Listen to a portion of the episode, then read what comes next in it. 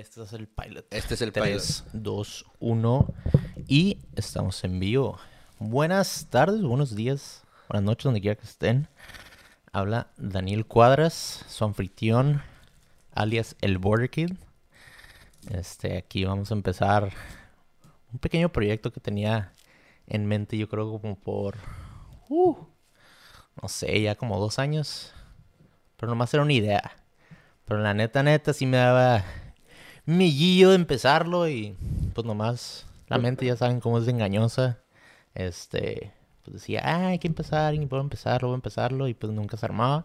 Pero pues aquí ya estamos, armándolo el primer episodio de este, de este proyecto chingón.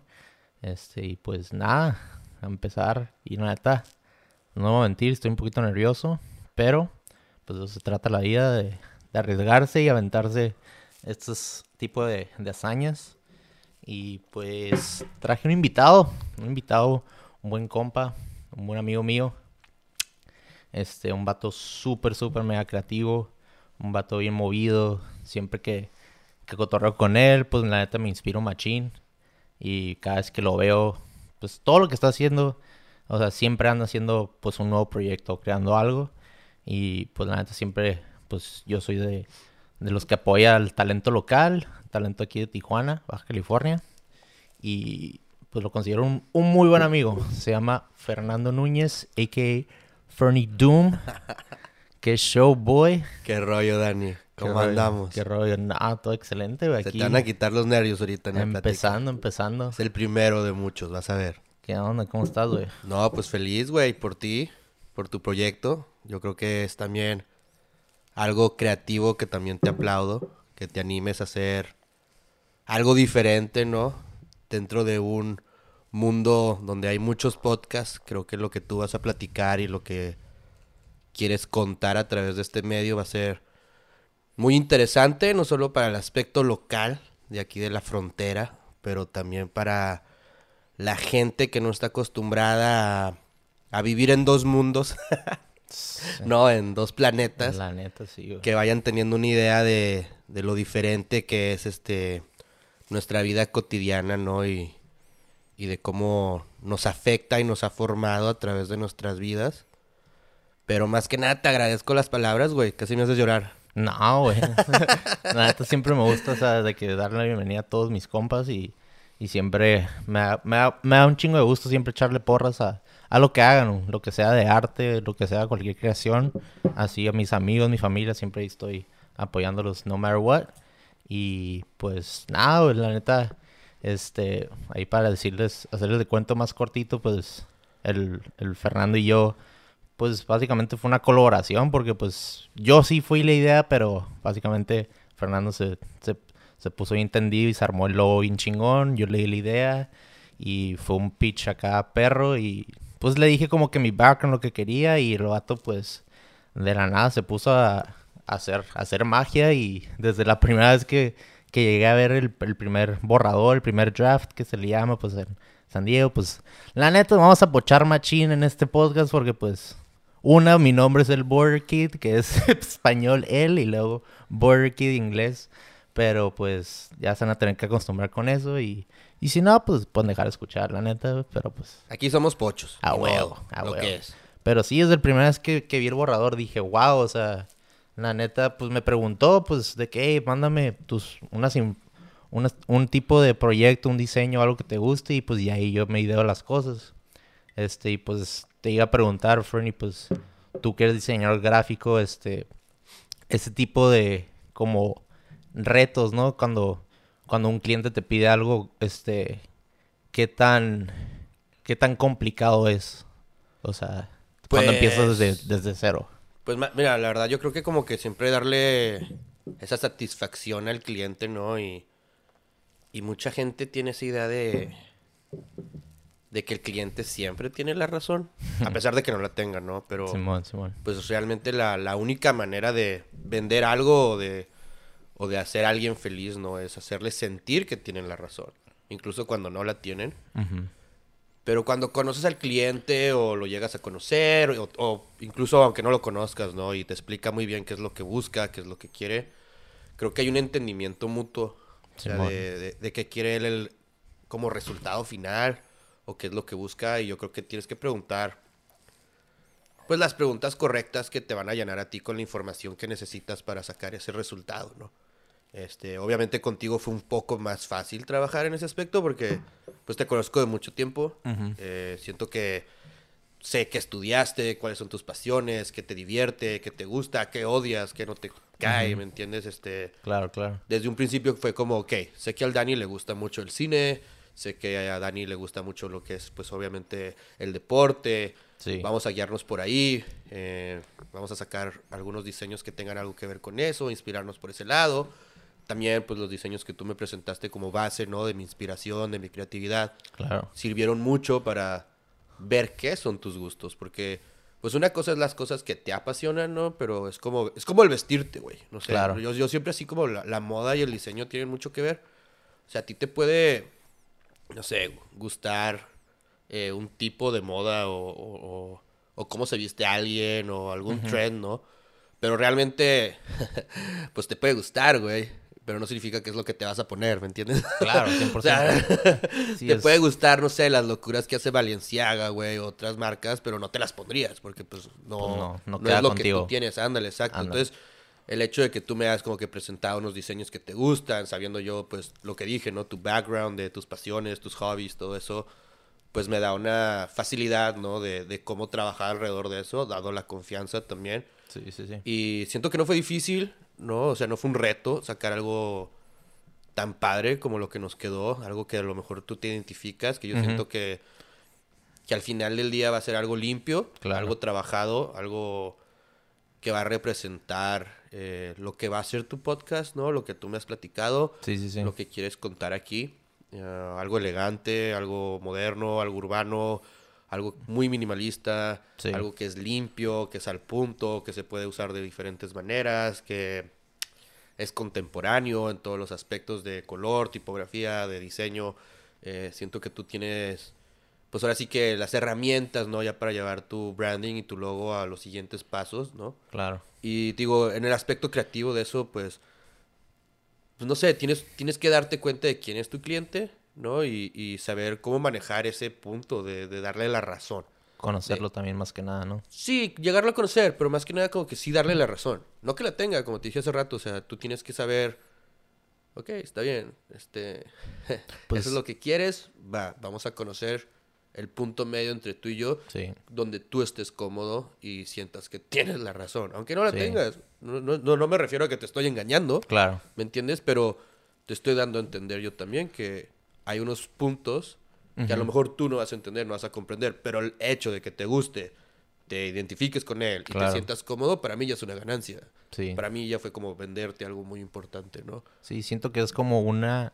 Bueno, lo veo como si fuera como un, un baile, ¿no? Como que tú, tú y yo así de que, pues, entendernos de una manera y pues si uno se tropieza con el otro, pues como que, ah, no, no hay pedo, hay que empezar otra vez de nuevo. Como que estás haciendo, pues, un proyecto que, pues, te está dando las ideas la persona que, que tiene esto en, en su mente, pero estaría mucho más, mucho más pelada sacarlo, pues, del cerebro y ya enseñártelo, ¿no? De que lo que estás pensando, pero pues es como que, ah, pues feedback, ¿no? De que dime tú lo que piensas y, y tú les das la voz luego, luego y eso es lo que se me hace muy chingón porque pues tú este, también pues mandas, hey, te gustó esto y, y la neta no, no me diste nomás una opción, me diste como, como cinco al principio y la neta eso lo, lo admiro un chingo porque pues puede, puede haber diseñadores gráficos allá afuera que son bien, bien, yo creo que sí hay de, de mamones a mamones que nomás mandan un, un, un logo y dicen este es y, y si no te gusta pues búscate Dime otro. cambios y te los hago, esto y lo otro. Yo creo que, bueno, en mi profesión, ¿no? Porque, pues esta es mi profesión, ser diseñador. Sí, sí, sí.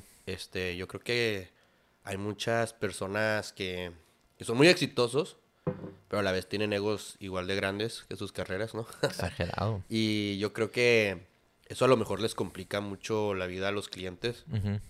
¿No? Eh, yo creo que siempre esto de- del diseño es trabajar eh, de la mano con quien estás haciéndole el trabajo, ¿no? De quién te está pagando, quién te quién te está consultando o lo que sea.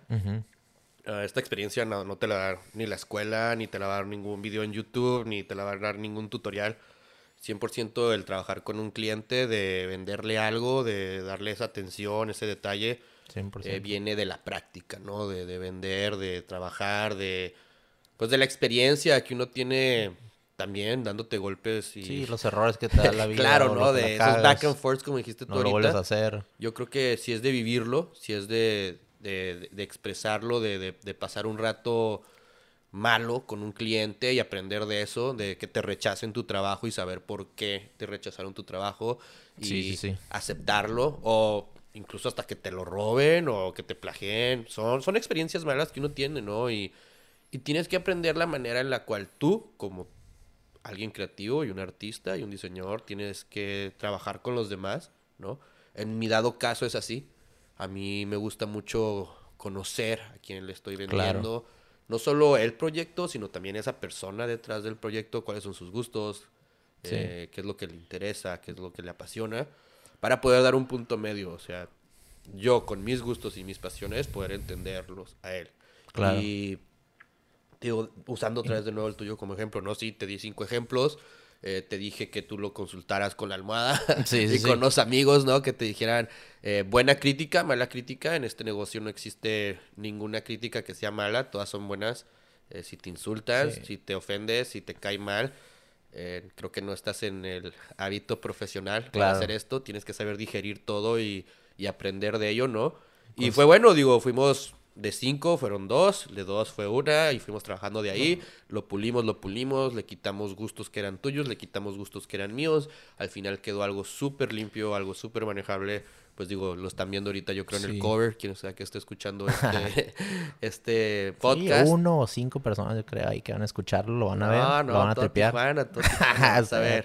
y también. San Diego, porque aunque esté en Sí. español, que se animen los gabachos. Pero No, es lo que es, digo, eh, eh, es de chingarle. Y la te, neta. iba, y te iba a decir que, pues, o sea, también aceptar la crítica constructiva, más que nada, de un proyecto, como es un logo, ¿no? Que es tu, va a ser tu, tu, este, pues, como tu marca. Eh, Y hay mucha gente que, pues, desafortunadamente se le toma personal las cosas cuando tú les dices, hey, la verdad, como tú me dijiste, este color sirve con, con este color y la neta, si le metemos muchos más colores, pues como que se va a perder el, el cliente o la persona que vea esto y la verdad no te sugiero eso.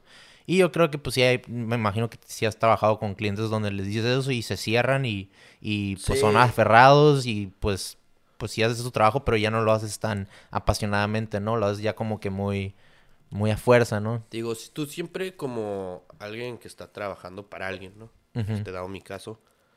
Pues al final del día le haces caso a esa persona. O sea, ya no está en tus manos si esa persona quiso usar siete colores en un logo. De verdad, ya no lo está. O sea, si eso es lo que alguien quiere y tú quieres realizar esa venta, estás en todo tu derecho, ¿no? Sí, sí, sí. Obviamente si es algo horrible, y me ha tocado hacerlo, Sí. este, que tú no te sientes cómodo que alguien vaya y diga, ah, ¿quién te hizo el logo? No, pues que Fernando Núñez. Tú estás en todo tu derecho de decirle, ¿sabes qué? Bueno, si así quieres que sea tu logo, yo no te lo puedo terminar.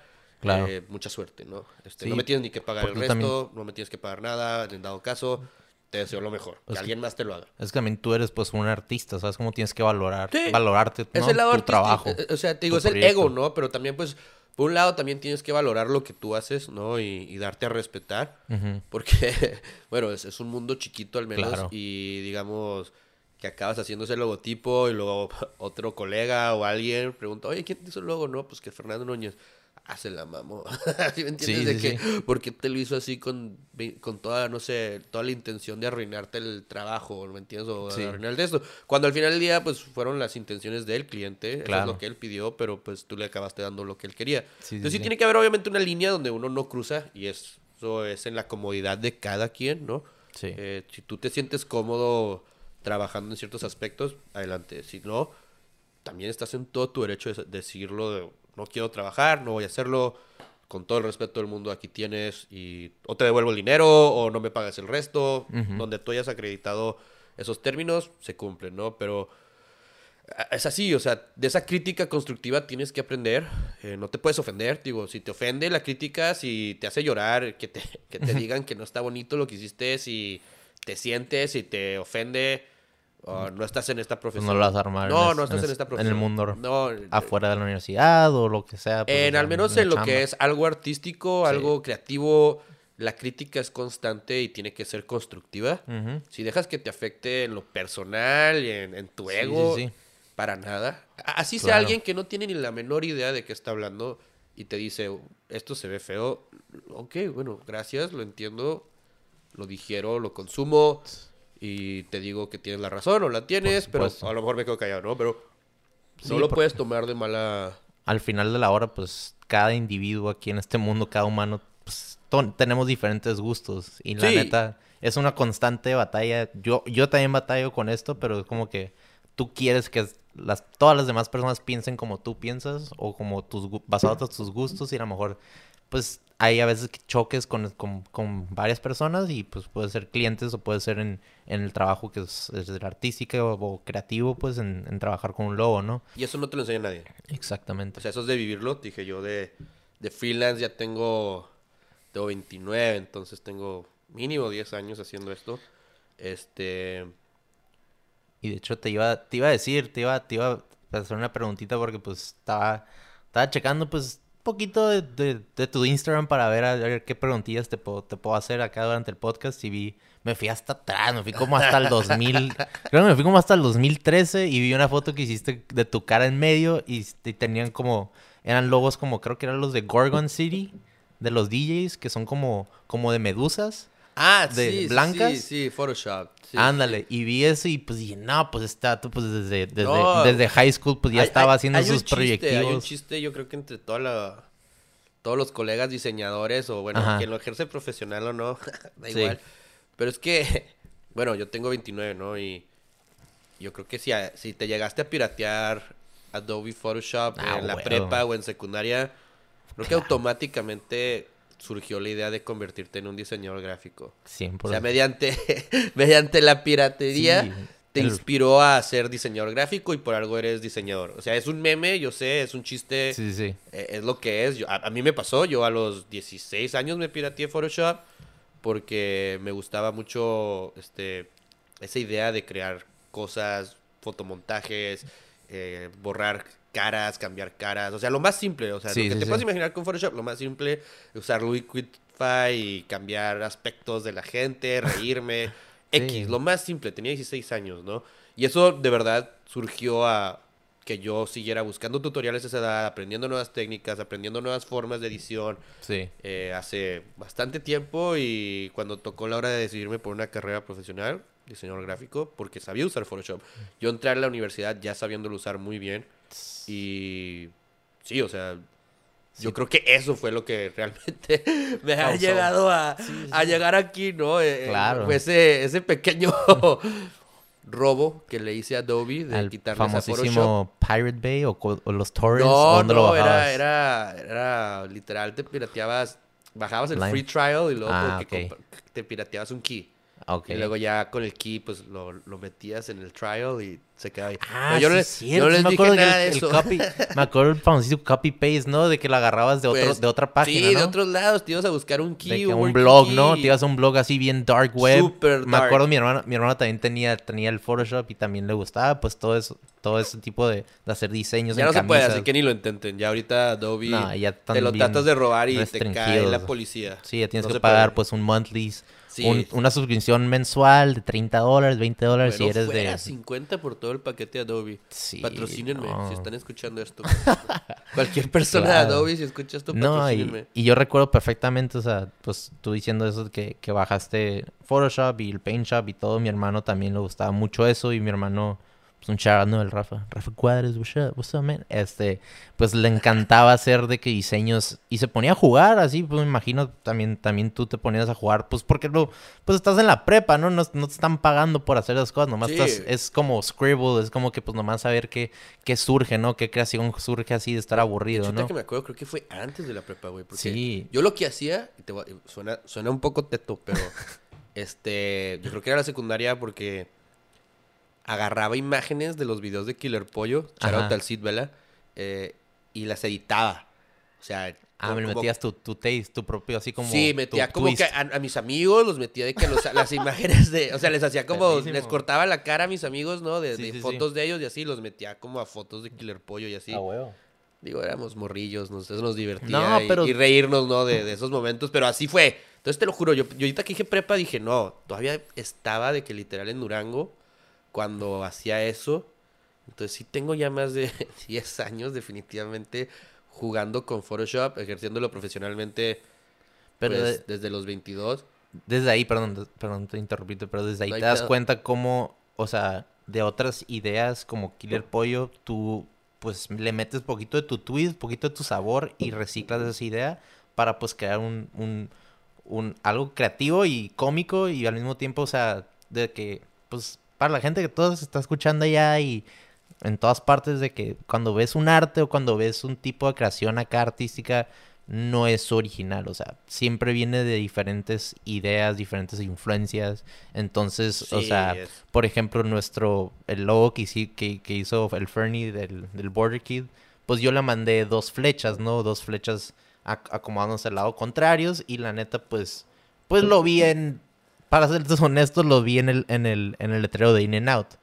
Pues un, un letrero muy famoso que todo el mundo conoce, la Claro. flecha de In and Out. Y pues desde ahí, pues dije, ah, pues si son las flechas y como, pues Cruz de San Diego, Cruz de Tijuana, pues las a ver cómo, cómo metemos eso en el logo. Y pues desde ahí empezó y, o sea, es lo que, lo que, pues mi punto, ¿no? Que es como, que- cualquier expresión artística, güey. O sea, de verdad. Para ser creativo necesitas una base de inspiración, ¿no? Y esa base de inspiración siempre son tus gustos, que te gusta. Este, aplica para la música, no sé, o sea, si, si tú eres un músico, eh, obviamente y quieres generar un nuevo género, no sé, hacer una canción dentro de un género, Sí, obviamente vas a tocar o vas a buscar, ¿no? Esa inspiración dentro de otras canciones que te apasionan, otros artistas que te inspiran, otra, sí, sí, sí. otra- otros géneros de música que se parecen, ¿no? Y, 100%. Y, y es de ahí donde tú sacas algo original tuyo. Creativo, sí, pero que tiene base de otras personas, otras influencias que te han, no sé, formado toda tu vida. O sea, que tú has escuchado música toda tu vida, ¿no? Tus géneros que te gustan de toda la vida y tú creas algo. Es igual aquí, o sea, yo creo que para mí la creatividad es de cada quien.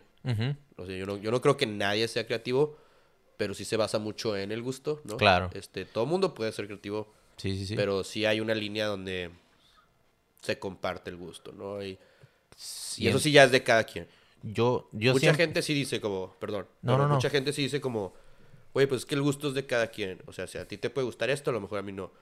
Pero si hay un gusto colectivo, Claro. ¿me entiendes? O sea, si hay algo que le gusta a todo mundo. Aunque no quieran aceptarlo. O sea, a todo mundo le gusta algo y es de que, ok, genial. sí, sí, sí. Entonces es como, ¿cómo puedo hacer que mi creatividad sea parte del gusto colectivo?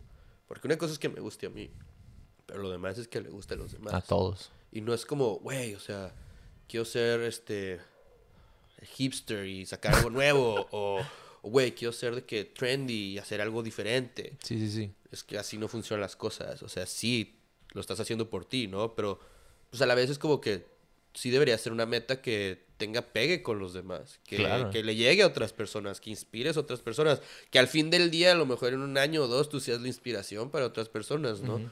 Y sí tiene mucho que ver eso. Mucho, mucho, mucho. La creatividad es... No es plagio. Si no, todo sería plagio, ¿me entiendes?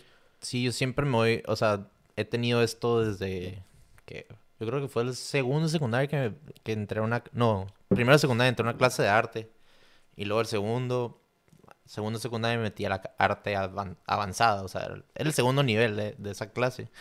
Pero pues lo que me doy cuenta ya hasta ahorita, pues ya saliendo de la universidad, donde pues sí, pues yo también me gradué de alguna forma artística o creativa que es cine, este, pues a veces te olvida que la creatividad siempre está ahí dentro de uno, pero pues si no le metes práctica, por ejemplo, pues, no sé, no, no- no dibujas algo en una hoja o, o haces un garabato o algo, a veces pues se va, se va como que disminuyendo esa creatividad, pero pues siempre va a estar ahí, no más que la gente pues no lo practica porque pues ya se empieza a meter en su chamba, que es de, de lunes a viernes y su rutina diaria y luego llega... Eso me resona a mí muchísimo. llega su, o sea, la novia y luego que la, se hacen esposo y luego tienen el hijo y luego ya se les olvida de que, ah, ¿dónde estaba mi creatividad? Y yo me acuerdo Eso a mí me resuena dibujaba. 100%. Este, ve, yo, bueno, para que los que nos están escuchando, yo profesionalmente sí, soy un diseñador. No lo ejerzo como mi trabajo de 9 a 5. Yo de 9 a 5 me dedico a la hospitalidad. Este, no a la de los hospitales, sino me dedico a la hotelería, en otras palabras, pero a la hospitalidad, ¿no? De, que lo que tiene que ser el servicio al cliente, más en ese aspecto.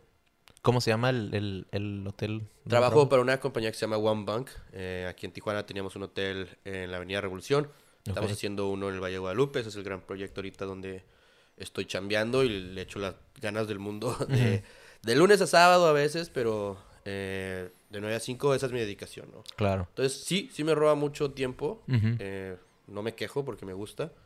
Pero también mi vida diaria me roba tiempo, ¿no? El estar en mi casa, el vivir del día al día. Obviamente Sí, a veces sí. no hay tiempo ni para diseñar, ni para nada.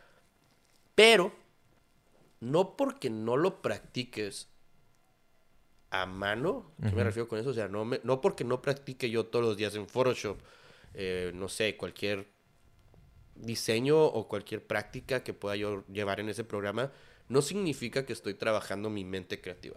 Claro. Ahí va. O sea, yo, yo soy alguien que neta me inspiro mucho en cualquier estupidez que vea en mi vida cotidiana. Ahorita, güey, lo digo así para que veas así súper fácil.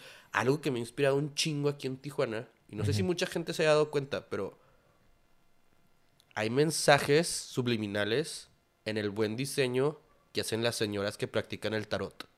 Ok.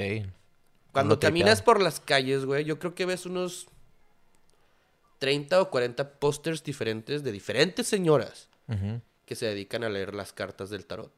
Y los pegan en los postes de luz y los pegan en las ventanas y los pegan por todos lados.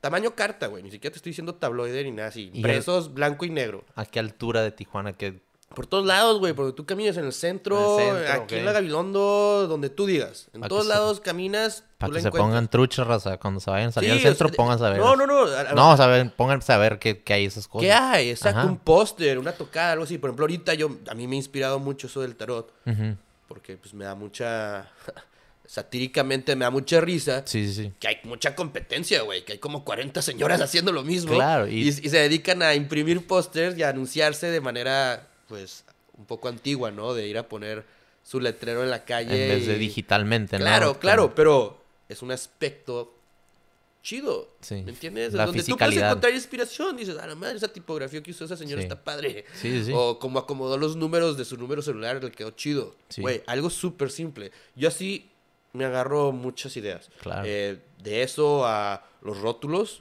O sea, cuando voy manejando Sí. y veo un rotulismo muy chingón, digo, güey, a ver, a la chingada, déjame saco el celular y le tomo una foto, güey. Los colores que usó ese rotulista están bien vergas. Que ¿Qué un es? verde neón, un amarillo súper chingame la pupila y el rosa mexicano, todo lo que da, lo usó chido, una foto. ¿Qué es un, qué es un rotulista? Un Perdón, rotulista es como, has ido en la calle y ves en las paredes la lucha libre. se Ah, ok, ok, ya, ya, ya. Esos Sí, sí, dibujos, sí, o de que Valentín Elizalde. Sí, de esos como que son pinturas, por el PRI. como pintados así como de, Eso italics y luego de que están así como que... Y esa gente son artistas, güey. Sí los he visto es una chamba haciendo eso. cabrona, charota, a todos los rotulistas que nos estén escuchando, se la rifan bien cabrón, me inspiran a Y diario. tienen un pulso así como de doctor, ¿no? De cirujano. Cabrón, son así artistas. De que... Entonces, sí los he este, visto. Tienen muy buena chamba, se tiene que apreciar más, es un arte que no se debe perder. Ya todo se digitaliza, todo se imprime, todo Sí, se sí, monta.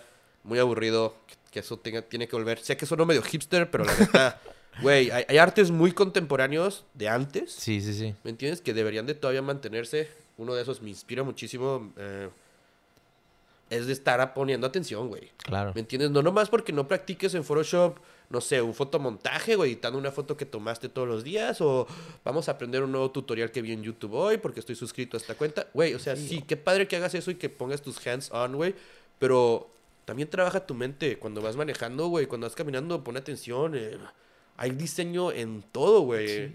Por ejemplo, yo ahorita que estamos aquí, ¿no? Yo veo ese reloj en la pared y digo, güey, está padre. ¿Me entiendes? De que está chido el acomodo de los números, está padre la tipografía que usaron para los números. O sea, tienes que fijarte en esos detalles de que te puedes estar sentando hasta en una silla muy chingona y ni lo sabes, ¿me entiendes? Ser muy observador, pues, para ese tipo de Claro, cosas. y, Porque... y- y a la vez trabajas tu mente. Y esto aplica para todo, güey. Sí, lo que te iba a decir, porque Para hay veces todo. que eres, o sea, yo también pues voy a ser culpable. Hay veces que para inspirarme me meto a la típica, a Google, me meto a Images y nomás le pongo un keyword y de ahí a ver veo que, que me gusta, ¿no? Y como tú dices, o sea, la fisicalidad de tú sal, o sea, de literal salir de tu casa y nomás dar una vuelta por la calle, o sea, por la cuadra, o bajarte, como dice el Fernie, en el centro y nomás dar una vuelta, ir, ir por un café, ese tipo de cosas en tu, en tu tiempo personal, o sea, y voltear alrededor, no nomás estar en el teléfono todo el día.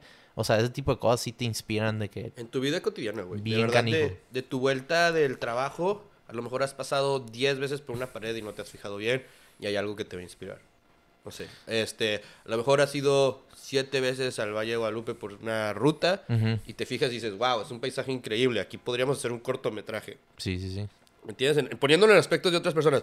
O, no sé, eh, has escuchado un disco siete veces y hay un bridge de un bajo que te encanta y dices, güey, esta madre sería un buen sample. No sé por qué nunca lo he escuchado antes. Ahí están, están en ti, están enfrente de tu cara a veces y no lo ves, ¿me entiendes? Es, es, no es poner atención, es realmente apreciarlo. O sea, de... Exacto.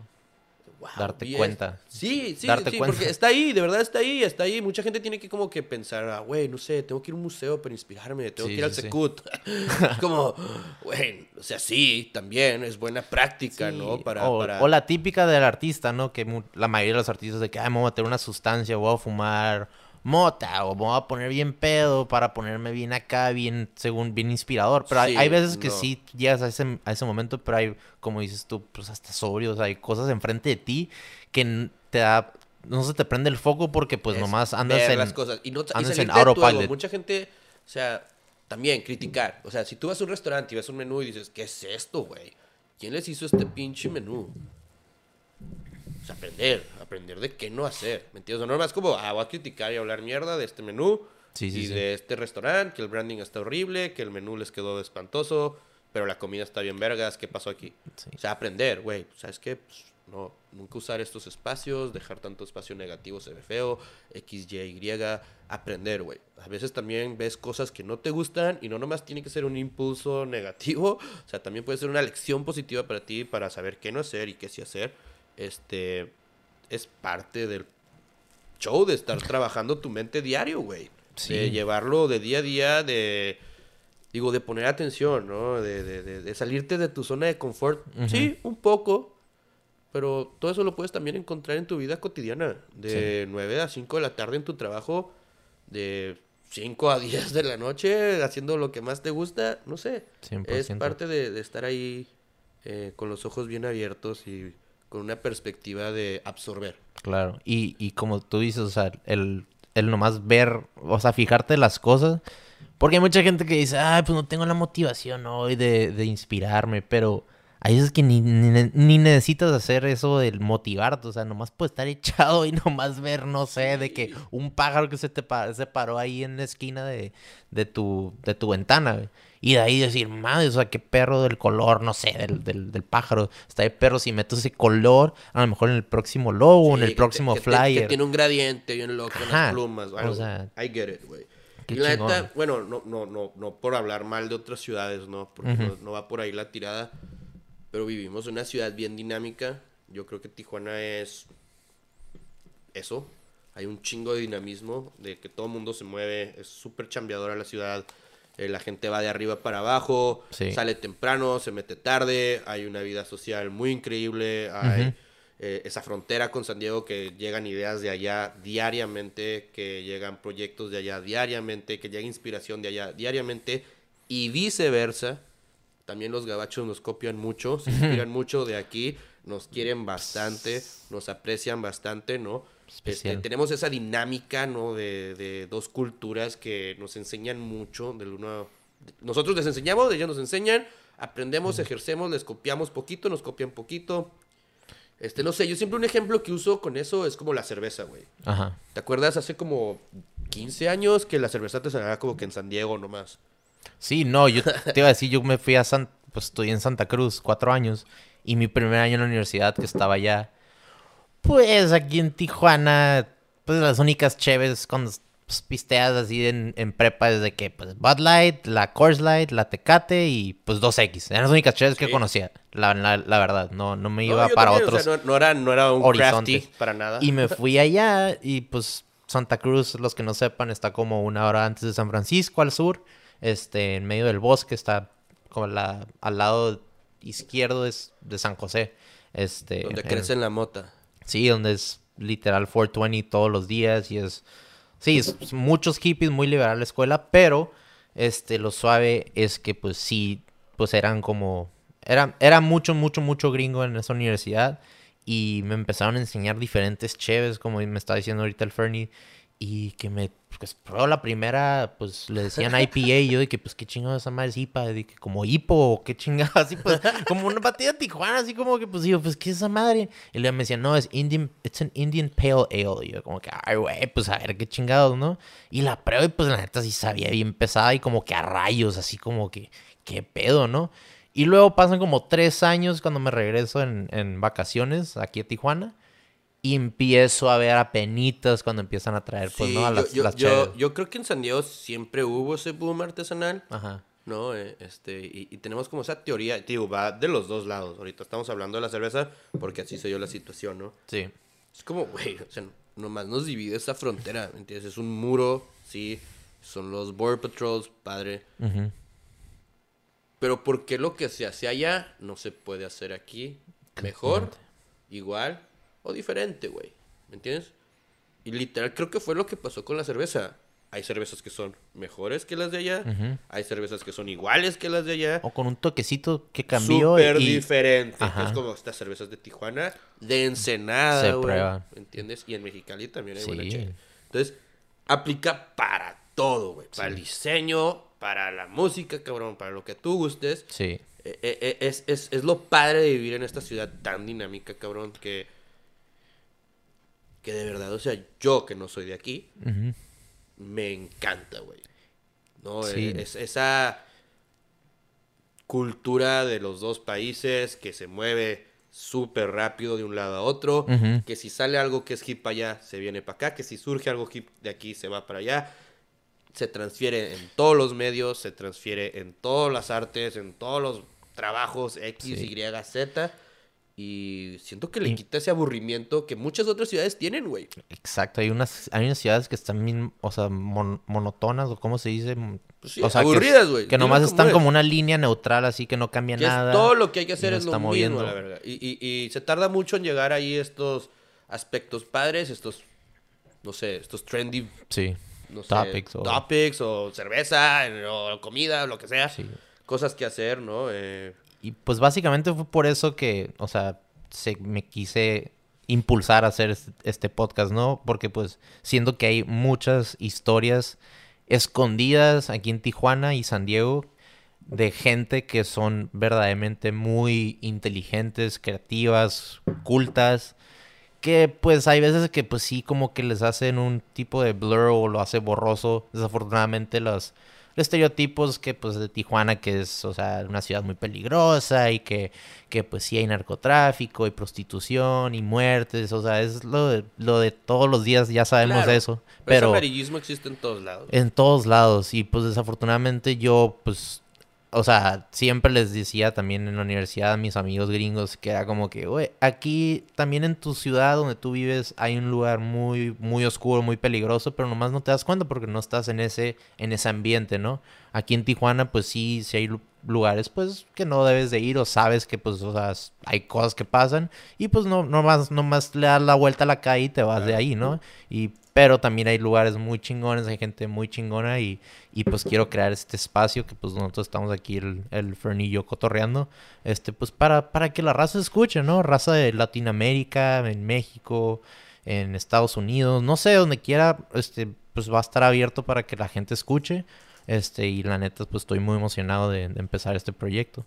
Y hay mucha eh, raza chingona aquí, güey. Bien cabrón. Mucha. De, de verdad, yo creo que como que invitados no te van a faltar, güey. Eh, yo, yo, yo te puedo decir que, digo, no nomás de Tijuana, incluyendo Sí. San Diego, Ensenada, Mexicali, todo lo que está cerca, lo que es la frontera aquí de la Baja. Hay diferentes personas. Hay muchas historias, güey. Muchas mentes creativas, mucha gente divertida, mucha gente que le echa ganas, que le echa huevos, que se le ha rifado, que la ha perreado, que no la ha perreado, que se divierte, que no se divierte.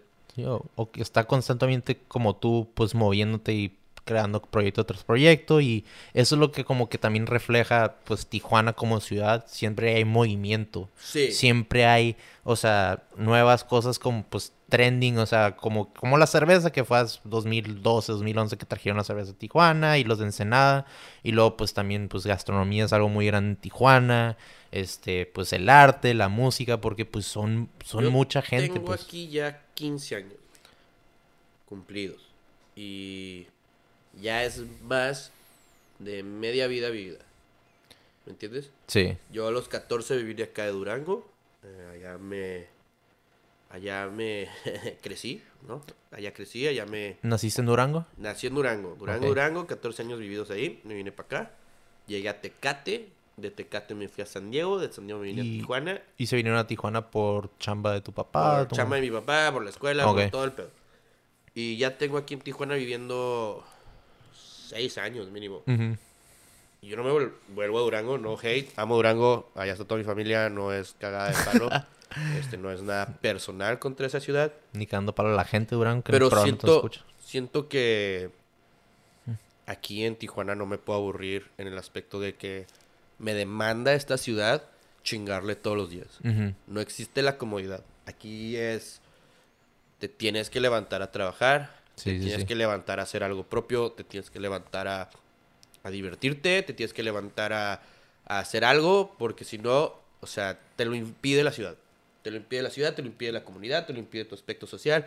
Eh, con la gente que te juntas, todos son movidos. Con la gente que te diviertes, todos son, o sea, borrachos, divertidos, chistosos. eh, Con la gente que trabajas, todos son creativos, son, son otra cosa. Eh, Es, es el aspecto de, de esa gente fronteriza, ¿no? Que está acostumbrada desde chicos a cruzar la frontera cada Sí, fin sí, de sí. semana. Mínimo, ¿no? Hay gente Mínimo que está vez. acostumbrada a cruzarla todos los pinches días para ir a trabajar o ir a estudiar o lo que sea. Y hasta los fines de semana nomás para salir. es- Pues, Exacto, no, por, no por exacto. chambear. Entonces, es, es esa, ese constante movimiento, ¿no? De, de- de estar en marcha, de poner tus planes a andar, de, de no Sí. huevonear, de realmente, no sé, hasta como por decirle así, a abrazar el fracaso, ¿no? Claro. de no tenerle miedo, de, de- de aceptar que las cosas pueden fallar, de que todo puede salir mal.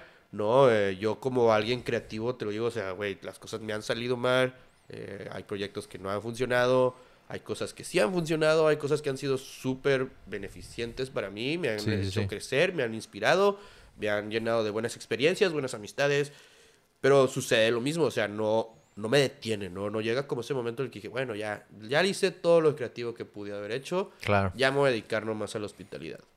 O, ¿sabes qué? Viceversa. Güey, ya hice todo lo que pude haber hecho por la hospitalidad. Ahora nomás me voy a dedicar a la verga, diseñar.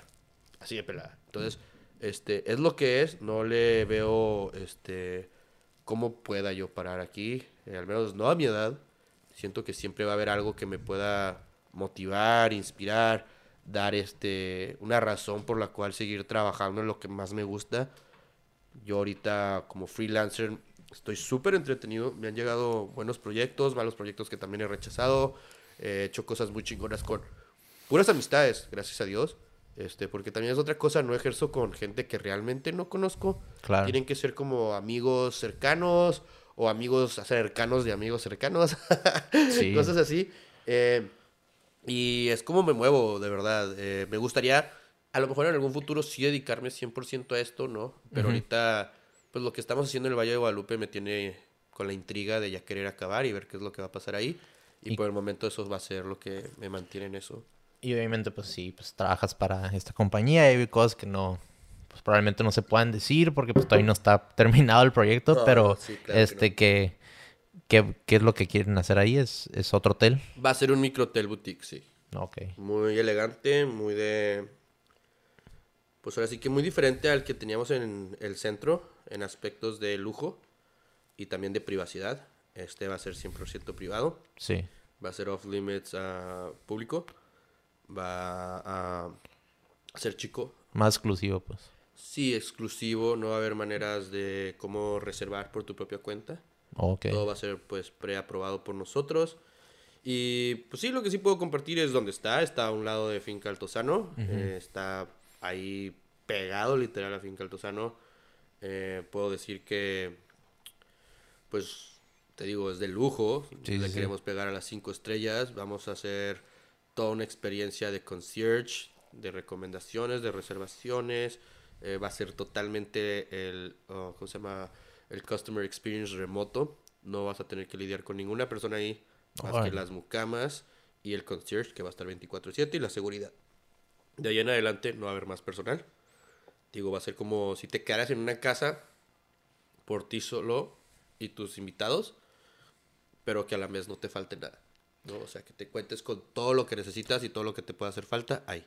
Sí, un tipo, pues como que una mezcla entre como Airbnb y hotel, ¿no? O sea, sí, pero sin la experiencia de Airbnb. ok, O sí, sea, Airbnb sí. es una muy buena este, aplicación, ¿no? Sí, Para poder viajar, pero siento que últimamente le han flojeado. a cuando salieron, te trataban a ti como huésped y como anfitrión de manera excelente. Eh, siento que últimamente mm, ha fallado.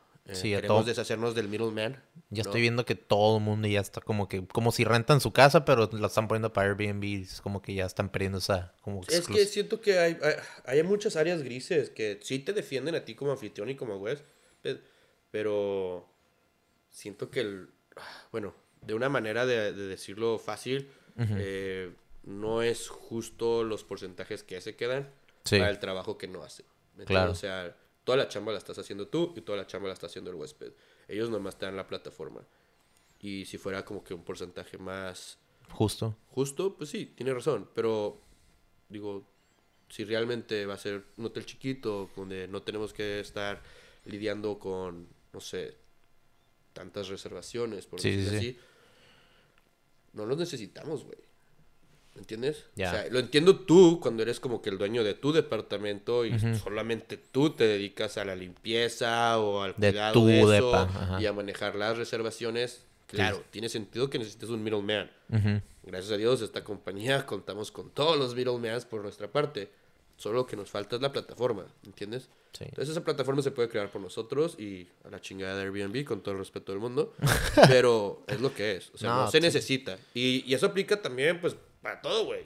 Es como tipo, pues también como, como Uber, ¿no? Uber es como que al principio como que sí estaban Ah, sí. haciendo bien justo, pues para los... Cinco estrellas. Te, Ajá. te daban hasta de agua, que güey. te daban agua, cuando, falta cuando un masaje en los Pues pies, la así. gente, la gente que a lo mejor que, pues sí, Uber llegó a sus estados en México, pero aquí en Tijuana me acuerdo perfectamente cuando llegó el Uber, porque pues ya había Uber en San Diego y pues también en Santa Cruz en la universidad. Fue como en el 2000, como 13, ¿no? 2013, 2012 Más que, menos, sí. que empezó, porque sí, me acuerdo aquí perfectamente que llevaban, te subías al carro y olía así como a perfume y luego los vatos se ponían, traían trajes unos, otros traían así de que como vestidos semiformal y te daban tu agüita. Ta Y- y la ¿Qué neta canción quieres poner? Todavía me acuerdo y, y quieres que te prenda el aire acondicionado. Sí, le bajó la ventana. cosas- Y ahorita ya son, la, la verdad, o sea, para serles honestos, son, siento mí, que son taxi. Y eso, y, eso, y eso va para todo también, güey. O sea, Sí. por esa experiencia el cliente, güey, te vale madre pagar un porcentaje más que un taxi. Siento que a es un un, servicio que estás Siento que son acostumbrado. los taxis libres, pero en sus carros personales. Ahorita sí, La sin neta. pedos. Sí. Digo, aún prefiero por la logística Uber 10 Sí, veces, sí, sí, ¿no? por- Pero al principio era Por la seguridad. por ¿no? la experiencia que me estoy llevando en el Uber. Claro. Me vale madre pagar un porcentaje extra o adicional o mayor al que me van a cobrar en un taxi Sí, sí, sí. por la comodidad, por la seguridad, por el, el lujo, si le quieres decir así, por eh, X, Y, Z. Güey, era increíble subirte un carro y que te ofrecieran un agua, un dulce, güey. Sí, sí, sí. ¿Qué música quieres poner tú? Ah, aunque sean cuatro minutos el viaje. Ah, ¿Sabes qué? Sí, güey. Este, ponte una de Bad Bunny, güey, dame un agua. Y ahorita que me baje tres chicles también a toda madre. Muchas Ah, gracias. Fueron 40 pesos. Increíble, güey. Buenos tiempos. Increíble, güey. Increíble. Y ahora es como, ah, Ni- póngase su mascarita, por favor, No, y cállese a la verga. Ni un buenas tardes, ajá, ni un buenos días, ni Y qué te- onda, cómo está, Nah, ni nada. Súbase a la verga y ya. Es Y lo ya. que bueno. Obviamente también hay conductores de Uber súper re Buen pedo, claro, claro. Y se la rifan y, No y todos aún todo el trip pero- está excelente, pero Pero sí. eh, eh, Pero ya empiezas a, a ver, a notar las diferencias. Pues. sí, Antes eran todos a iguales. La, la raza le huevonea. Sí, sí, sí, claro. Definitivamente. Sí, sí. Y ese es el pedo, ¿no? De que no hay, que aflojarle. Hay que aflojarle. Eh, mucho de lo que yo he aprendido, digo, profesionalmente, güey, nunca me he ejercido como diseñador. O sea, nunca he trabajado en un aspecto laboral como diseñador. Siempre lo he hecho de freelance. Sí, sí, sí. Eh, yo he tenido realmente dos trabajos, güey, fuera de mi freelance. Sí Eh, uno de ellos fue en una maquila de patinetas. Sí me acuerdo de esas patinetas. Y ahorita, pues, el que me ejerzo ahorita, el que ya les platiqué, ¿no? En la hospitalidad. Y, güey, gracias a esos dos trabajos, neta, a mí me han ayudado mucho a entender al cliente. A trabajar con clientes y pues, sí, porque ese pedo, como ¿no? dije hace rato cuando empezamos a hablar, ese pedo no te lo enseña nadie, güey. No. hay escuela, güey. Para nada. Y shout out a toda la gente que he tenido que trabajar en aspectos así, güey. que- Laborales, ocho horas, nueve horas. No, no, no, donde tienes que neta atender a alguien, güey. Ya. Así sea una compañía que hace millones de patinetas, güey, y la marca te ejerce traerles 40 mil al mes, Sí. por decir un puto número, o, cabrón, por ser un mesero en un lugar, güey. O sea, es atender a un cliente Es eh, entender. que su orden salga. Así Sí. sea en media hora como un mesero o en un mes, güey, ¿me entiendes? Darle esa satisfacción, esa experiencia a alguien de que hay alguien ahí encargándose de lo que él compró, de lo que él pidió, que todo está bien, que no falla nada, que le reportas, ahí viene tu comida, en 20 minutos te ofrezco agua, algo más que pueda hacer para atenderte, X y Y.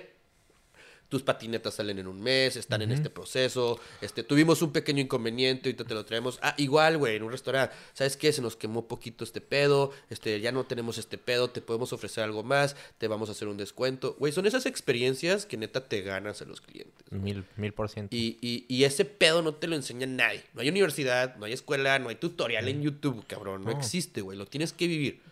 Y desgraciadamente, güey, lo, lo vives a veces mediante malas experiencias, güey. Llega un Sí. cliente que te cae en la verga. ¿No? Y dices, verga, güey, no quiero volver a lidiar con un güey así en mi vida. Pero pues, ajá, pero en ese momento tienes que. Y, Y te tienes que agarrar de los. De los Y eso a mí me ayudó y- bastante a lidiar con personas, güey. En el aspecto claro. del diseño, güey. No, porque Y pues es, es- es el es. servicio a clientes y, y más que nada lo que yo he aprendido también, porque pues yo también he trabajado con, o sea, servicio a cliente, trabajaba en la Banana Republic, doblando ropa, vendiendo ropa ahí, también trabajé en una cafetería en Santa Cruz y pues yo era supervisor de los estudiantes que trabajaban en la cafetería, entonces pues lidiaba con los trabajadores y los estudiantes que venían a comer.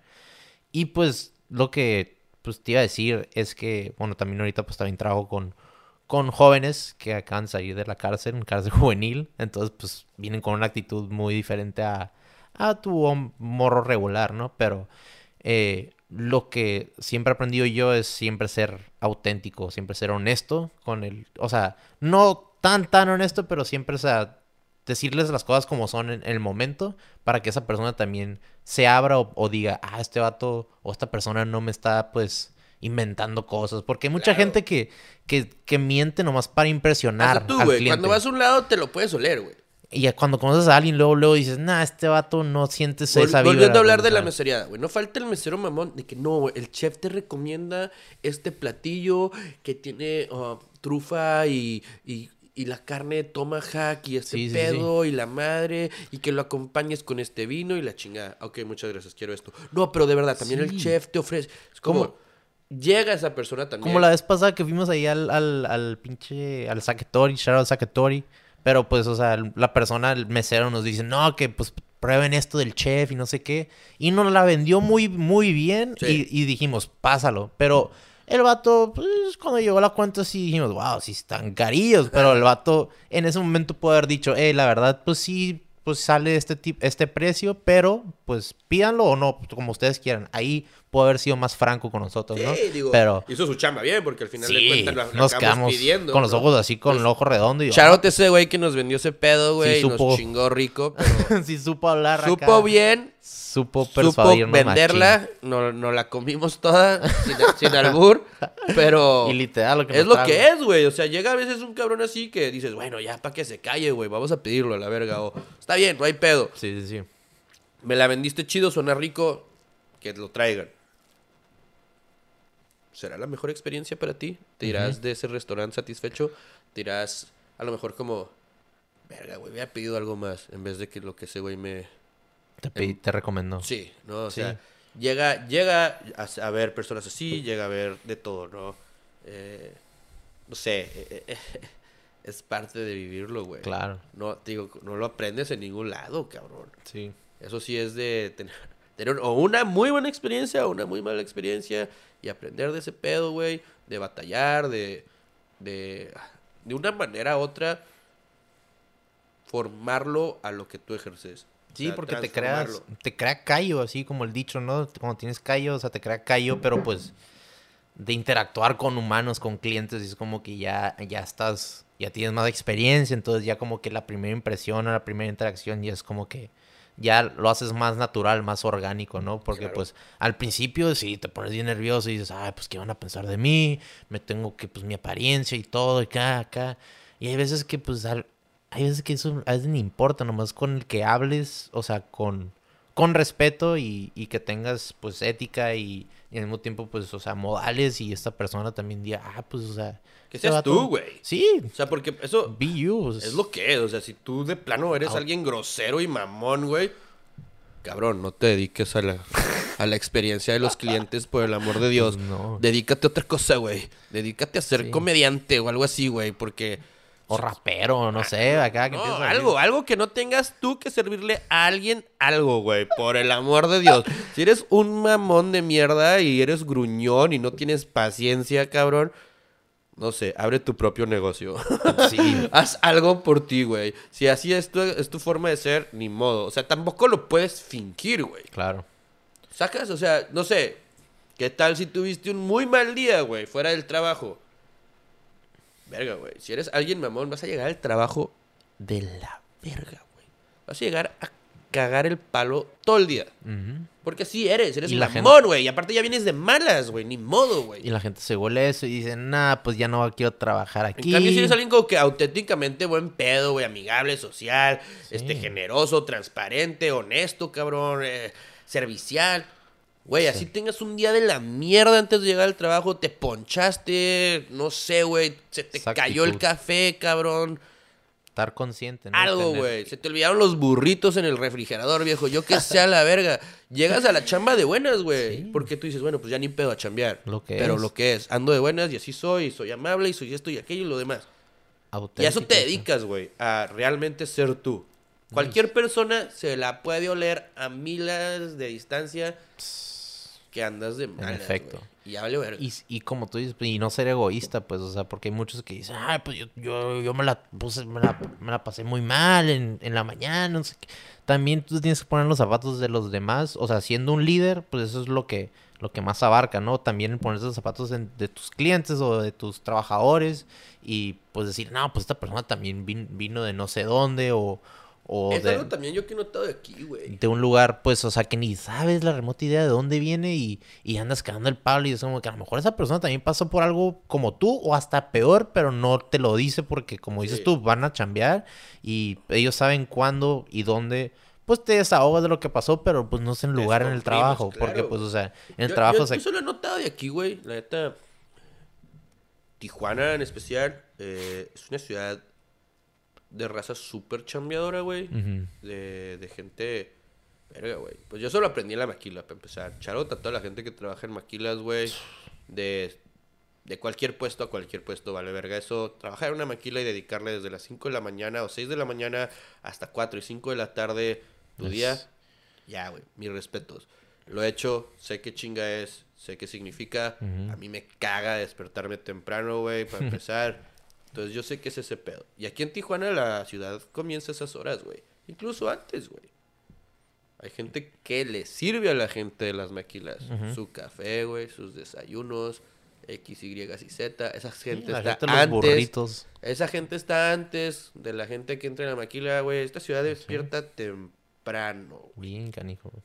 Temprano. Y ese aspecto gruñón y mamón sí se siente en la ciudad. Ni pedo. La gente está estresada, la gente está chambeando, la gente está haciendo lo que tiene que hacer para sacar lo que tiene que sacar. Y así es, güey.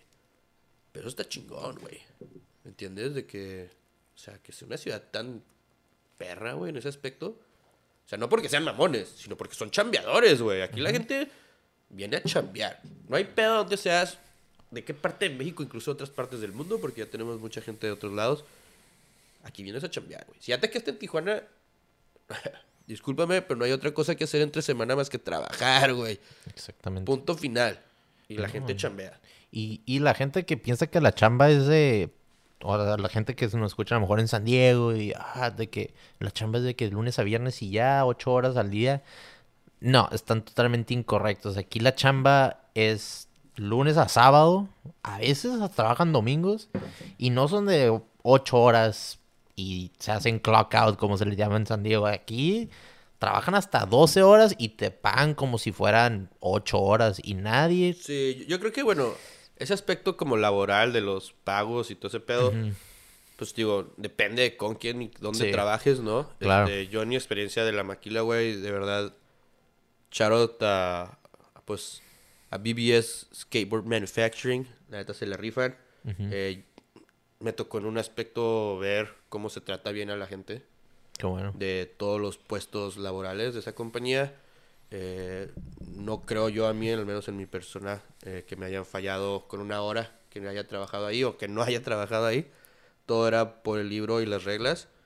Eh, gente chambeadora, güey, como te digo, de dos turnos, matutino y de noche. Y vespertino, ajá. Ajá, este, fines de semana también había un turno. Entonces esa maquila era un monstruo, no dormía. Era sacar patinetas todos los putos días. ¿Y ¿Por para qué? dónde se iban esos patinetas? A San ¿Alrededor Diego, de Estados de ahí a todo el mundo. Se iban a San Diego, allá... Puta, me estoy tratando de acordar. Creo que era Miramesa. Ah, ok. No, incluso más arriba. Sorry, ahorita no me acuerdo, pero era más arriba. ¿Carlsbad? Sí, Carlsbad. Y ahí llegaban y ahí se distribuían a todo el mundo. Donde tú digas. Y las- la neta de las mejores marcas de patinetas se hacen ahí. Es una de las maquilas más grandes a nivel mundial. Las mejores marcas de verdad las hacen ahí. Ah, la competencia también está en Tijuana. Entonces podría decirse que en Tijuana se hacen las mejores patinetas del mundo. Eh, Eso también se me hace lo más increíble de todo, que pues, o sea, en Tijuana hay muchos lugares ah, o como yo no lo entendía, güey, hasta que realmente estaba en esa vida. como ma- De que patinetas, nuestros vecinos eran de que... teles. Güey, marcas chingoncísimas. Sí. Bosé, güey. O sea, de todo. Yo tengo un primo que trabajaba de que en una maquila como de, no sé, bombas industriales o mecánicas, una madre así. Sí, pero sí. eran partes para helicópteros de guerra en Estados Unidos. De que, güey, ¿qué, güey? Así de que, ¿cómo que se hacen aquí? Sí. Les hace de todo, güey. Y así Mm. como mi maquila, que era como para 500 personas, Sí. hay máquinas para 600, 300, de que plantas gigantes, donde se genera, deja todo el dinero, trabajos para todo tipo de personas, para todo tipo de familias. Son unos ecosistemas adentro de las maquilas. No Trabajan familias enteras ahí, primos, tíos, hermanos, hermanas, esposos, esposas. Es una locura de verdad este, la intensidad con la que se vive dentro. Eh, como toda la gente está trabajando por el mismo objetivo. Eh, a mí me inspiró mucho ese aspecto de querer trabajar. Eh, siento que hacía cosas que me gustaban mucho, que me inspiraron, que neta me llenaban de metas, porque todos los meses, cada seis meses había un proyecto muy chingón, había cosas que lograr, eh, metas que llegar. Entonces, también eso está padre en una maquila, güey, que está muy estructurado en ese aspecto, que hay una chamba que se tiene que sacar sí o sí. Y Imagino, aquí- oh, perdón, te- me imagino que te hizo pues más humilde en el tipo, en el aspecto de la chamba, ¿no? O sea, de Pues, que... Sí, güey, me sacó de mi zona de confort. Y esa madre me. eh, Pues claro que me hizo humilde. Yo no te digo, güey. Yo para levantarme temprano era la persona más huevona del mundo, güey. no podía. Incluso, güey, si alguien de la maquila me está escuchando, ellos pueden decir que llegaba tarde muchas veces, güey. Porque batallaba, güey. De verdad Sí, sí, sí. batallaba, güey. ¿A ¿A qué horas tenías que entrar? A las seis. Seis. Pero eso significaba que me tenía que despertar a las 5, Mínimo, güey. Digo, máximo, como se diga, güey. O sea, a las 5 ya tenía que estar despierto, sí o sí, güey. ¿Y era No en, la pelaba. en la mesa de Otay o un... No, acá por. Ay, güey. Por abajo del. Puta, se me fue el nombre de este pedo. Del Boulevard. 2000? No, Boulevard- aquí atrás, güey. Por el Soler. me iba por el Flamingos, güey, a la derecha y llegaba Ah, y luego, luego. Es donde está el Boulevard, este. ¿Y hacías cuánto? Como unos 20 minutos. De mi hora? depa, de allá, sí, hacía como unos 25 minutos. Ya. De regreso más por el tráfico y así. Pero en la mañana, pues no, era corrido. Eh, a veces era irte, por ejemplo, ahorita en estas fechas era salir de noche y regresar de, De noche. noche. O sea, no veía el día. A la verga, eso era un mindfuck bien cabrón. Pero pues era padre, güey, porque pues estábamos haciendo un producto que sí viera todo el mundo, ¿me entiendes? O Claro. sea, que la gente iba a disfrutar, que eh, de- también de temas pues artísticos me inspiraba cabrón, güey. Trabajaba con muchos proyectos pues de gente chida, de gente creativa, de, de, de, de estar hablando con otras personas que en mi vida me hubiera imaginado que iba a hablar.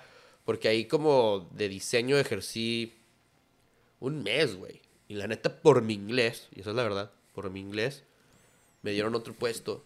Y por ese puesto, pues ya empecé a meterme más hands-on a lo que era la producción. De ser un separador de colores, Ok. este digital, me cambiaron a gerente de producción.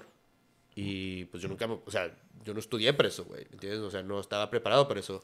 Pero Sí, también como ahí el, o sea, era un skateboard factory, la vibra era muy kawabonga, güey, ¿sí me entiendes? Sí, De muy que- chill acá. Sí, todos los que trabajan ahí o eran skateboarders también, o, o sea, Y eran, y, o sea, también eran gringos los que Sí, estaban ahí. todos los que eran así jefes de algo eran gringos. O sea, de Ok. que jefe de impresión, jefe de arte, jefe de producción. O sea, todos esos güeyes eran gringos. ¿Y ellos vivían en San Diego o vivían en Sí, Tijuana? vivían en San Diego y cruzaban todos los días, güey. Qué locura, va, güey, pero pues es lo, es, Es el lo normal commute, aquí. Es el commute, Es el famoso commute Es para nosotros. Es el border. Para nosotros aquí en la, en la frontera es, es, es el cruzar, pues se nos hace como, como estamos diciendo hace rato, o sea, como ir a comprar pues ropa o ir a la escuela, también pues vas a trabajar y pues lo, lo vemos como pues, ah, nomás como media hora para cruzar y ya vas al, al lugar que tienes que ir, pero mucha gente fuera de la frontera dicen, güey, estás yéndote de un país primermundista a un país tercermundista o viceversa, o sea, como que eso no, no te, no te ondea y es como que pues no, es pues algo normal para nosotros, es como que ya nos que entumimos. Ajá, nos acostumbramos en, en que pues nomás una manera pues de cruzar a un lugar para pues trabajar o hacer lo que, lo que tienes que hacer.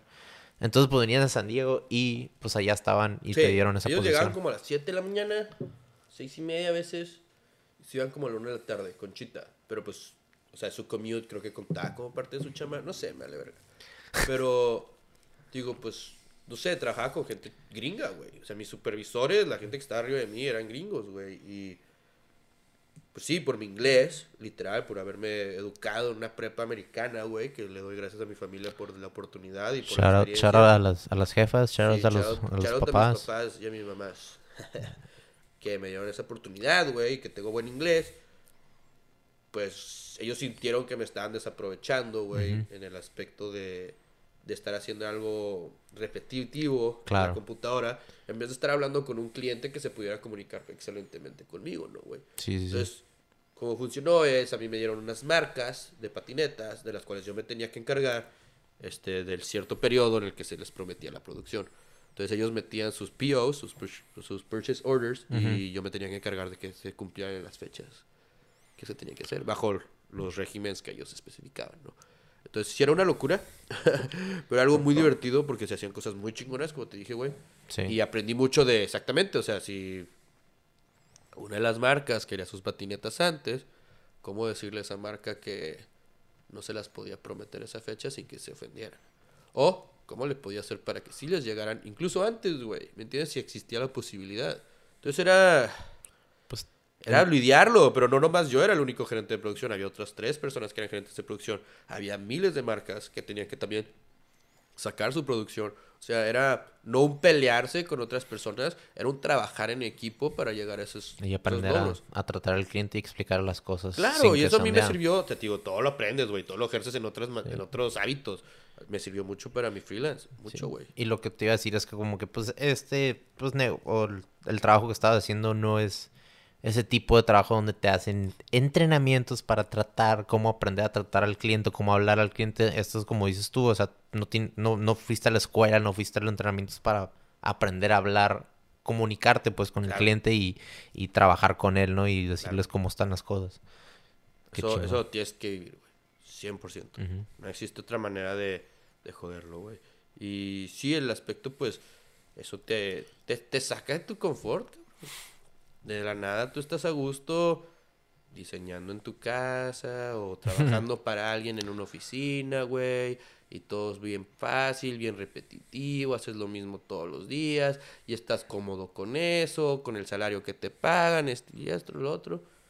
Y de la nada, pues, güey, que levantarte a las 5 de la mañana, que vas a hacer patinetas, que en tu vida has hecho, a, a trabajar, que todos los días hay un problema diferente, que todos los meses es un reto diferente está chido, güey. Sí, pues te, hace... te, va como generando esta... Nuevas herramientas en tu... Sí, obvio, pero también te genera como un aspecto más mental en el que quieres más. Claro. O sea, quieres más retos. Te da hambre. Cuando pues. ves ese reto, güey, o sea, digamos un... Que dos semanas, güey, no sale tu producción, está atrasada la verga. No sucede un milagro que la sacan, güey, por obra de arte los obreros o el equipo de impresión o los que están en lijado, lo que sea, güey. Se la rifan, es como, verga, güey, te da una satisfacción, güey, como un, no sé, güey, un boner mental de, sí, sí, sí. pude, güey, puedo hacer este pedo y está muy cabrón. Todo, claro, güey, claro, claro, y no sé, te, a veces como que eso también te, te motiva a seguir haciendo eso, güey. Es, es, es rewarding, dirían nuestros amigos gabachos, ¿no? Pero... Una recompensa. Pero sí, güey, e, e, era una locura. Todos los días se cruzaba un camión como con 25 mil patinetas a Estados Unidos, güey. Eh, en la mañana y otro en la noche, y eran, o sea, un total de 50 en average, o sea, 50 mil patinetas. Y así, ¿verdad? Siguen 50 mil patinetas al día a Estados Unidos, como si nada. Y ese, ese trabajo, o sea, sí me acuerdo, creo que me dijiste que fue algo como un amigo de tu papá que te... te... El pedo estuvo así, güey. Haz de cuenta, yo todavía estudiaba en el CETIS y mi papá vende madera, pero no les vende a ellos nada de madera que se usa en las patinetas, cero.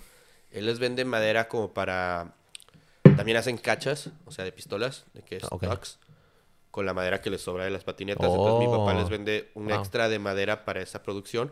Ah, porque aparte la, en la maquila super vergas, shoutout, güey, shoutout al Grant, que se la rifa y neta no desperdicia nada. Toda la madera que sobra de las patinetas se va para dos producciones. O sea, o para una caldera que genera electricidad para la maquila. Mm. Esto se quema y sí, sí, y lo que sobra, que son pedazos viables, se pegan para cachas, güey, que son stocks para rifles de armas, ¿entiendes? Y mi papá para ellos les vende madera y también para los pallets.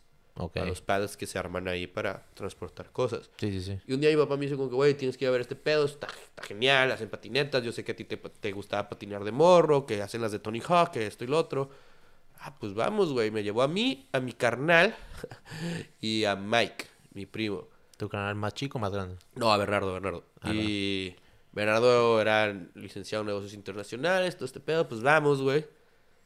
Y yo tenía un horario de la verga en el CETIS, de que en la tarde y en la mañana. Entonces, como que sí apliqué. Como partido, pues. Cuando me llevó mi papá, obviamente apliqué, dejé mi resumen, todo el pedo, mi currículum. De que, güey, sí, quiero trabajar aquí, está súper hardcore el pedo, quiero ser diseñador, que esto y lo otro, sin saber nada, güey, nomás fui a ver el pedo. Y el único que contrataron fue a Bernardo, porque yo y Mike teníamos horarios que no se podía. O sea, y tenías que estar, como te dije, 6 de la tarde, 6 de la mañana, 5 de la tarde algunos días. Entonces, o sea, si ibas en la mañana no podías trabajar en esa maquila, güey, era imposible. Y nomás contrataron a Bernardo. Y, pues como yo dejé mi currículum, güey, pasaron creo que dos años y me hablaron de que, hey, qué pedo, ya tienes accesibilidad de que en las mañanas. Y yo como que sí, ya. Pues hay un puesto, te puedes, o sea, ya estás calificado, nomás tendrías que venir a una entrevista y entras. Yo, verga, pues que se arme. Pero estoy hablando de dos años después, güey. Y regresé y ahorita como que, güey, no sé qué esteroides le dieron a esa maquila. Estaba todavía más grande, güey. O sea, te ubicaron después de dos años, aparte. Sí, ahí tenían mi currículum guardado, se abrió la, pues, o sea, se abrió el puesto, me, me, hablaron y pues volví a entrar, güey. Entonces sí, por un lado sí, el contacto fue mi papá, güey, inicial, pero ya después ellos me hablaron por sus propias intenciones, Y eso, está suave también como, pues, como, como empresa que, o sea, son, como tú dices, que te, te ayudaron y, pues, o sea, te enseñaron las cosas, también, o sea, son son hechos y derechos. Dicen, ah, pues este hace dos años está ese currículum, le vamos a llamar a ver si está disponible. Porque hay gente que se le olvida y ya lo tiene. Y es que ¿no? sí, he tenido la suerte de trabajar con patrones, por decirlo así. O sea, por ejemplo, Grant, el dueño de esa maquila, está enamorado con México, güey. O sea, a la gente, no, no México, güey, con la gente mexicana. Él con la gente mexicana. Grant le tiene O sea, para no hacer el cuento muy largo, güey, ese vato en los noventas hacía las patinetas en su cochera, güey. Y era su marca de patinetas, BBS Skateboarding, Ya. Bareback Skateboards. Y como que alguien le dijo que en Tijuana salía más barato el pedo, que se, le- debería de ir allá. Claro. Y se fue no para acá, pero güey, empezó de que en una cochera en Tijuana, ¿entiendes? O sea, de ser una Wow. cochera en Estados Unidos a una cochera, un hangar, güey, por decirle así, no, ni un hangar a la verga, güey. O sea, neta una cochera, güey, ahí en las 5 y 10. Y pues de las 5 y 10 ya se fue una plantita. una Empezó a plantita, crecer, otra pues, sí, sí. plantita. O sea, tiene 20 años, bueno, no, me, me, me- a lo mejor tiene unos 24 años aquí, 23, 20, güey. Sí. Ahorita tiene una nave, ¿me entiendes? Ahí, güey. O sea, donde... Sí, sí, si tú viste que en dos años creció así de exagerado. más- Sí, o sea, sí, era- o sí- sea- sí fui a visitar esa misma nave donde, donde están ahorita. Sí. Pero, güey, sentí así de que, wow. O sea, Overwhelmed, de así. que, de qué que, pedo, güey. Sí, sí les está yendo mucho mejor. qué perro. Entonces está, está cabrón ver eso, güey. De, de alguien. Relacionarte con ese tipo de personas, ¿no? O sea, sí, de que- alguien que neta sí, pues, le tiene cariño a esa gente de aquí, güey. Que le ha dado mucho, ¿no? Que, Sí, sí, que, sí. que también él le regresa mucho a esa gente que trabaja con él. Que existe ese, digo, ese amor de dos culturas, güey. Sí. Porque yo lo noto mucho con esos americanos que llegan aquí y se enamoran de, ya sea la gente, güey, porque Grant se casó hasta con una persona que trabajaba en la maquila. No, de la disciplina del O sea, trabajo ¿me entiendes? del de, de la cultura mexicana, güey, de todo Sí. esto, o sea, de alguien de otro mundo, por decirlo así, que llega, Sí. se enamora de este, güey, y luego hacen su propio mundo, güey. Porque Sí. ibas a esa maquila y sí, la estructura era muy americana. O sea, muy americana en el aspecto de cómo trabajar, las leyes, las normas, todo lo que tenías que seguir, X y Y. Pero a la vez el ambiente era mexicano, güey, ¿me entiendes? O sea, todos los que trabajaban ahí eran mexicanos. Sí. y- El no, 99% de la gente que Y trabaja pues el era gringo mexicano. que está ahí, pues como que pues sí, sí entiende poquito, pero no, pero pues... No, o sea, güey, o sea... el, el lenguaje universal del trabajo se da, o sea, se da sí, cuenta obvio, el respeto del trabajo y lo que quieras, güey, pero... Pues si genuinamente no te gusta lo que haces, güey, pues no vas a ser exitoso. ¿Me entiendes? Porque, pues, güey, este güey, pues le puede gustar hacer las patinetas, güey. Pero si no le gusta hacerlas en México y está obligado a hacerlas acá, te lo Pues puedo no. apostar que no tuviera el éxito que tiene ahorita, güey.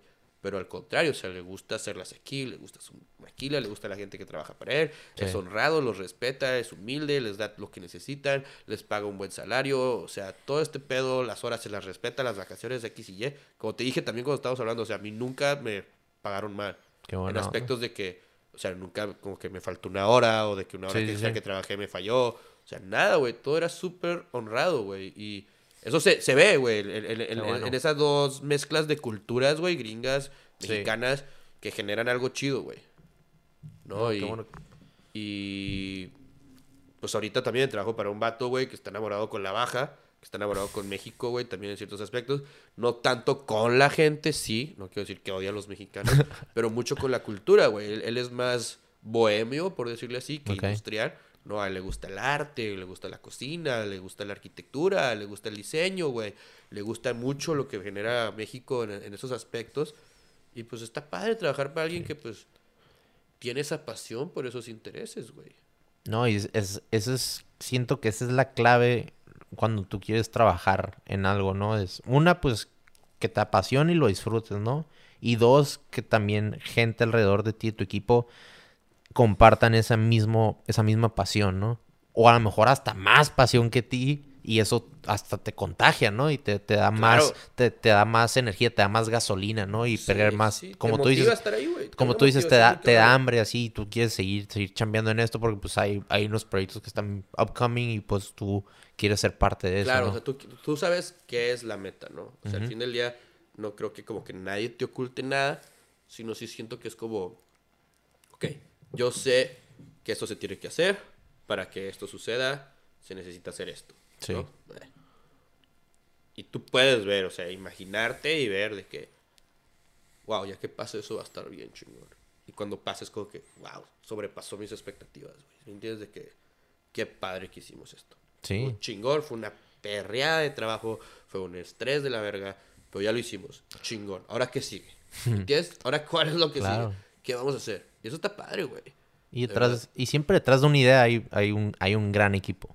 Quieras, quieras tú tener tu, tu cosas de que tú hacerlas tú solo, siempre va- vas a tener que buscar o referirte a alguien más para que pues te impulse o te ayude o que sea como que tu, tu, tu mano para que te guíe también y, y, pues reboten ideas y al mismo tiempo pues empieza a crearse un- de otras personas, un equipo güey. más Yo- grande. Yo siento que estoy en una edad, güey, de 29 años, ¿no?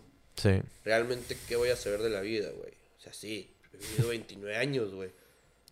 Pero, o sea, como profesional o ejerciéndome, güey, pues realmente no es nada, güey. No. ¿Me entiendes? O sea, personas que sí tienen... en mucho. es- mucho no por, no por sentirme morro o dar el, el, el rucazo tampoco, ¿no, güey? Pero, pero verga, güey. O sea, yo, yo traigo las ganas de aprender cosas que no he aprendido, güey. Y, cabrón, a mí nunca se me dio lo de la escuela, güey. Yo en la escuela fui malísimo. O sea, de verdad, si no era por estar en la escuela, yo creo que hubiera reprobado todo, güey. ¿O en el aspecto académico o Sí. de que te o de comportamiento? No, académico. Ah, comportamiento no tanto, güey. Siempre, siempre me comporté, al menos que hubiera relajo, güey. Pues sí me gustaba, pero... Ahí también. yo Sí, sí, era parte de la bola, pero, pero me refiero más a lo académico. O sea, yo nunca podía hacer tareas en mi casa, güey. Y eso... No te concentrabas, no era como que... No, No, era algo imposible. que pues buscabas. no, eso era imposible, güey. O sea, yo... O sea, si no lo hacía en la escuela, güey, ni de pedo se iba a hacer en mi casa. Desde prepa. Y así, it is what it is, así ya. Cabrón. Y así debería de ser. Si hay alguien de cualquier escuela, eh, universidad que esté escuchando este pedo, dejen de dejar tarea. En la vida real, en un trabajo, a nadie le dejan trabajo que se lleve a su casa. Eso es Y una mentira, güey. la- Dejen de ser huevones, enséñenlo en el salón, güey. Y, de- y, y, y, y háganle la vida Que se fácil a los demás, güey. Que se aprendan las clases donde estamos, estamos Ahí sentados están. ocho horas. Ahí están, y si no aprenden ahí, déjenlos ir a su casa, Sí. güey, a disfrutar su vida a la verga. Porque yo conozco a gente que, o sea, de mi equipo de trabajo, en, en mi agencia, que a veces que se llevan su trabajo a su casa. Y es como que eso ya siento que es mucho, No. muy, muy extra. y Es- como que Es try hard. te estás disparando tú en el pie. No por nada, o sea, no, nunca trabajes ya de grande un minuto que no te van a pagar. A la verga, Exactamente. lo que es. Si no lo acabaste en tus horas trabajadas, fue por tu puta culpa y a chingarle al día siguiente más difícil. Y si te regañan, te vuelvo a decir, fue por tu puta culpa. Pero, güey, debería ser igual en la escuela. O sea, tú como maestro deberías Sí. de hacerlo ahí, güey. Y yo, bueno, yo al menos en mi caso estaré pendejo, ¿no? Ya eso se los dejo a su debate, güey. Me da igual, güey. Pero yo en mi casa no podía concentrarme, güey. Me valía verga la tarea. Sí. No podía, güey. Quería hacer 10 mil cosas más. Salir, andar Sí, en jugar bicicleta, güey. fútbol, Jugar sea. fútbol, güey. Jugar fútbol en el FIFA, la verga. Me daba igual. Lo último que quería hacer en mi casa era tarea, güey. Ya tenía 8 horas en la escuela.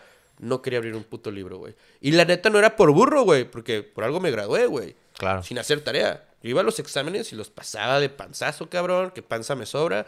Los, los, los copiaba, güey, me da igual, lo que sea. La tarea la hacía en el pinche recreo o aprendía ahí en el salón. Sí. Pero de una forma u otra me gradué, güey. Y sin hacer tarea en mi casa, desde la prepa. Y eso también es la universidad. Yo en la universidad, pues si eran tareas más excesivas, me tenía que quedar ahí, güey.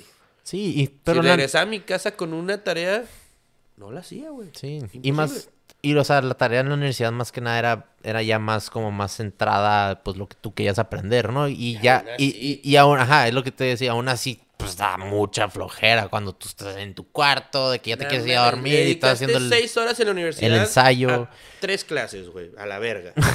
le dedicas, ajá, seis literal. horas, ni siquiera me voy a mentir. A lo mejor seis horas, tres clases. Una de ir, una de regresar. Güey, ya estamos hablando de ocho horas, güey, de tu día, güey, de 24, que se fueron a la mierda, güey. Bueno, no a la mierda porque aprendiste, espero, y algo. Pero, güey, estamos hablando de que tienes que dormir mínimo ocho horas y hay ocho horas que te quedan para hacer otras cosas que no tienen que ver nada que ver con tu educación, güey. Para tu- tu salud mental tiene que haber algo que te gusta, verga. Así sea cocinar, güey. Así sea irte a correr, güey. sea escuchar ir a- música, a tocar música. Lo que tengas, eh, ser creativo, jugar en Photoshop. salir a la calle, Lo ir al, al centro hacer. y ver, Lo ver, ver los hacer, flyers de las lo morras de tarot. que quieres hacer es tarea. A la verga ese pedo. En mi caso así era, güey. Si hay alguien más que se Mm. comprende conmigo, que deje un comentario a la verga, pero... Ver los flyers de las, sí, de las señoras güey. de tarot, güey. Exacto, Donde güey. te Cualquier otra cosa, güey, Sí. que hacer tarea, verga. Sí. Eso, la neta, a mí es una excusa para los maestros huevones que no saben enseñar en su salón bien. Ey, escuchen ver, esto, maestros. Y hay neta. maestros que te la dejaban caer, güey. No era como Sí. que, ah, lean dos páginas. No, que le- lees, lees la mitad del libro en mitad dos del libro, días. Hazme un ensayo de 10 Sí. páginas a la verga citando todo Ah. MLA format de que, güey, cállate los la neta, sí hay unos maestros así bien intensos, como si fuéramos mames. Filósofos o no sé. quiero ser diseñador, viejo, no químico ingeniero, güey. ¿Qué traes a la verga? Que- Ah, Entonces me acuerdo una vez un, un maestro de inglés, creo que era mi penúltimo año de la prepa, pero era inglés, o sea, pues nomás literal haces los, los ensayos y an- Toda la raza análisis. pensando que estoy bien pendejo. No, no, no, no, no, no, este maestro pues le gustaba el, le gustaba el teatro, Ajá. le gustaba el cine. Entonces, Broadway. entonces le metió al inglés, su clase, le metió que hagamos ensayos de, de, de obras. Y el vato nos pedía así que 10 hojas de ensayos, de que, no, háblame de, de, de Oliver Twist en 10 en 10 hojas. Y es como que, güey, ¿qué? No, pues háblame tu, tu, tu opinión del- de la obra. Y es como que, pues esta no es clase de cine. No, pues, pero pues es inglés. Y aquí se escribe en inglés. Ya como que, ¿qué?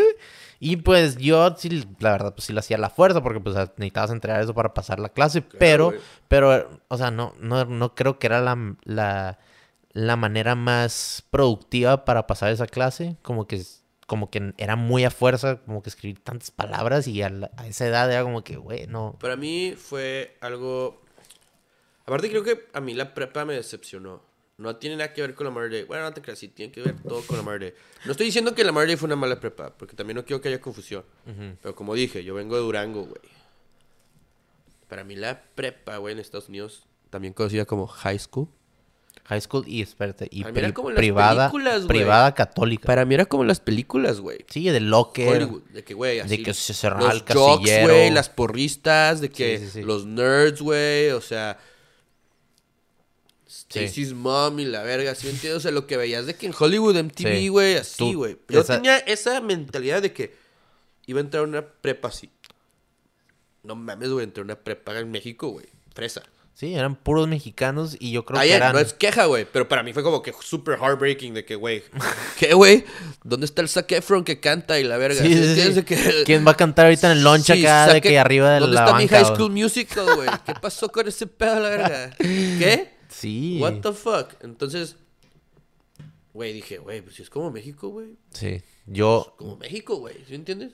yo para mí fue lo contrario. O sea, sí estábamos muy cerca, pero yo fui a la Otay Ranch. La Otay Ranch High School es la escuela pública. Pero pues escuela pública, entre comillas, fresa. Porque pues la que estaba Fernie era, era, era católica privada. Y pues eran uniformes y, y tenían la clase de moral y la clase de religión, sí, sí, etcétera, etcétera. Católica, pero, católica. pero pues, o sea, la, la escuela de, de Otay Ranch sí, sí había mucha diversidad de culturas. o sea, Sí, no, acá, las- acá, acá sí hubo ese culture shock, obviously, güey, de Sí. que, pues vengo de México, güey, digo, como que esa idea que Hollywood a huevo te plasma en la cabeza de cómo va a ser Sí, la- cuando la- piensas que California, cuando piensas California Sí. dices Hollywood. No, luego, luego. no, y o sea, United States. Sí, sí, tú, sí. Oh, voy a ir a la prepa en United States. Claro. Esto va a ser como en las películas, oye. Sí. De que, pues no fue así, güey. Y yo creo que ninguna prepa es así, verga, güey. O sea, No, al menos que te vayas literal a una escuela cerca de Los Ángeles. te lo juro que yo creo que ninguna prepa es así, güey. Como en Hollywood. No creo que haya salido un pinche güey a cantar en lunch break en la cafetería, güey. O sea, Estaría muy ni de pedo. güey. No creo que. Eh, no- Si saben alguna escuela así, por favor pónganlo en los comments o algo. Ni de pedo, no va a haber ni un, un comment video con ahí. esa madre. Nos van a reír de este pedo. Pero, güey, en fin, güey, o sea, como que ese pedo fue como que, ok, whatever. De que creo que es como en México y en México copiaba yo todo, va a ser igual. Y literal así fue, güey. Whatever. No es que me haya sido huevón, sino nomás me desanimé, güey. ¿Me entiendes? Yo venía acá con la idea de, güey, a la verga, de que espero no ser un nerd. ¿Sí entiendes? Sí, espero, sí, espero ser un chico popular. Entra al, al, al grupito así que ¿Qué, el qué van a decir, chingón. ¿qué van a decir de mi acento? Así de que Pues espero, espero no me, no me, no me hagan sentir mal. Bullying o algo. Pues sí, es, es el, es el, es la, es el, el Estereotipo. Porque sí, estereotipo, pero al mismo tiempo, pues la prepa es donde, pues estás buscando tu identidad, ¿no? Y estás buscando tu grupito y, y en donde te haces como, pues en inglés es el fit in, ¿no? En, en Claro. cómo, cómo entras y y cómo eso, te, te y eso- aceptan. y eso sí le puedo decir a la Murday que al Chile, si hay alguien de la Murday escuchando, ahí va pura gente bien buen pedo. por, por eso te conocí también, güey, si lo pones en perspectiva. Sí, pues con todos mis compas de la Sí, claro, güey, y ahí que- como- Yo sí le debo a esa escuela, no el hecho de que me haya desilusionado, pero sí le debo el hecho de que hice muy buenas Las amistades ahí. conexiones. No, a mí- deja tú las conexiones, neta, yo sí les digo amistades, güey. Sí. Yo me considero alguien súper social, extrovertido, güey. Eh, no sé si lo era antes de venirme acá. Yo creo que se me creó esa forma de ser por necesidad, ¿me entiendes? Por venirme aquí sin conocer realmente a nadie. Sí. Y, güey, neta, que qué buenas amistades hice en esa escuela. Eh, hasta la fecha no me arrepiento de ninguna, eh, de toda la gente que conocí, de todas las amistades que tengo. De verdad que shout out a todos, güey, son la mamada. Shout out a todas, también se la rifan. Y mucha de la gente con la que todavía frecuento, güey, son de ahí, güey. O derivados de conexiones de ahí, como dijiste tú, güey. Claro. O sea, que los No. conozco por un amigo que fue a la Mother Day, o se identifican de que, ah, güey, tíos a la Sí. Mother Day, a huevo, chido, este, yo iba al lado de la Hotel Lakes. Sí, sí, sí, Otter Ranch, de que está- es, es increíble eso lo que dices porque pues de ahí me conociste tú y pues la verdad pues shout out a los members only, ya saben quiénes son, mis, mis brothers, mis compas, este, mucha gente, de hecho que fue a la Mari como, como tú, me ve a mí y me dice, ah, pues sí, de que pinche. Dani, tíos a la Mari, güey, de que un año, ¿no? O dos años y de que le digo, no, güey, yo fui a la Otter Ranch, güey, la que está al lado y me dice, no mames, pero pues cómo... Entonces, ¿cómo, ¿cómo? Y yo, pues es que conozco mucha gente de la Mari porque, pues, Tijuana y San Diego es un círculo social, pues, o sea, Claro, en ese güey. aspecto, o sea, muy Es chico. un infierno es un, muy grande, es un ranchito aquí. pero chiquito también. güey. Sí, o sea, sí, me van a decir que Hermosillo, pues sí, es un rancho, es más chiquito y, y otros lugares, ¿no? Pero también aquí en Tijuana, o sea, todos en las bolitas se, se conocen, ¿no? Este, en los círculos sociales, pero pues lo que iba a decir es que pues sí me da mucha cura. Hasta hoy en día me dicen de que, ay, sí, me acuerdo cuando, cuando hablamos cuando íbamos en la mar y de que nunca, yo nunca fui, pero pues está bien chistoso eso que me, que me yo- asocian con, yo- con yo mis sí, compas. Si tú me hubieras como que vendido así de que fuiste a la Mother Day al menos un año, te he dicho de que sí. claro, claro. O sea, sé que no fuiste ahí, no te graduaste de ahí, güey. Pero si me hubieras dicho, no, güey, cuando yo era freshman, tú eres de que sophomore. Yo te he dicho de que, ah, sí, maybe yeah. O sea, de que no te desmentiría, ¿me entiendes? De que, ah, sí, güey. Digo, no sé, es la impresión, ¿no? sí, sí, sí. Y pues eso está bien vergas, güey. De, también de lo que es aquí, pues, la frontera. Ujú. Que, o sea, conoces un chingo de gente de todos lados. De Y yo- todos lados. Yo al venirme literal. aquí lo noté mucho este, a esa edad. Eh,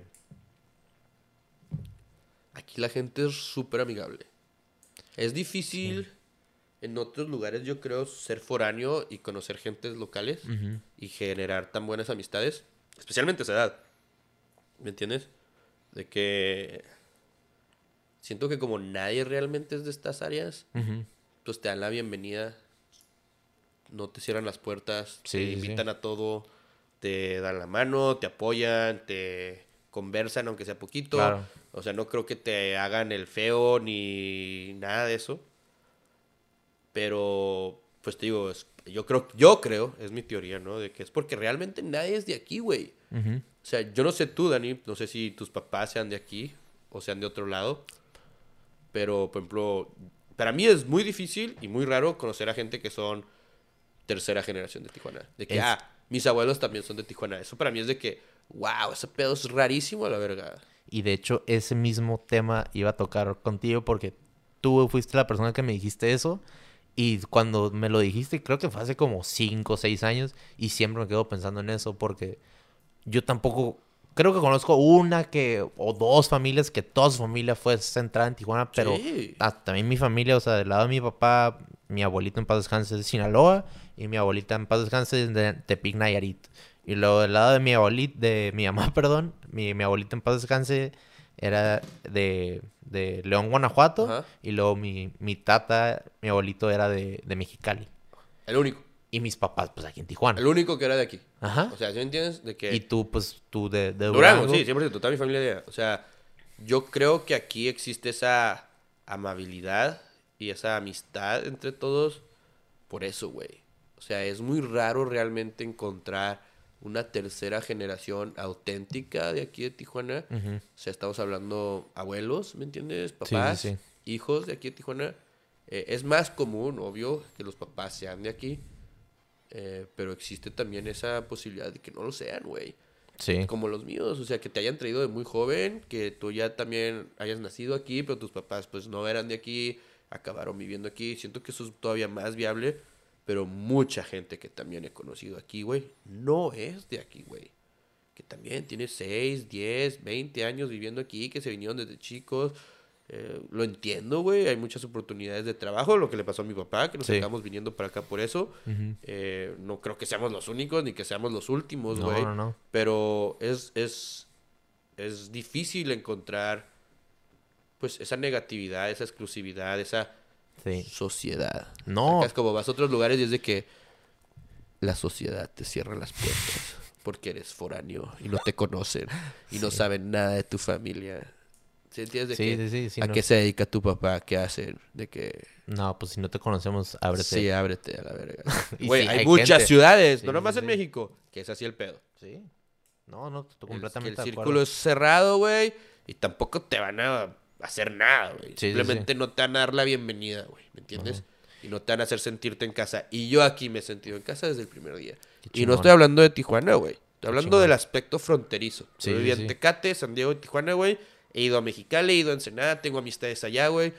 Ah, sin pedos yo me puedo hacer amigo de una puerta, güey, ¿me entiendes? De que, bueno, no de la que rompí en Mérida hace poquito, pero sí me hago amigos de lo que sea, güey, de taqueros, de Es... dentistas, güey, de todo mundo que voy, visito y frecuento, acabamos siendo compas.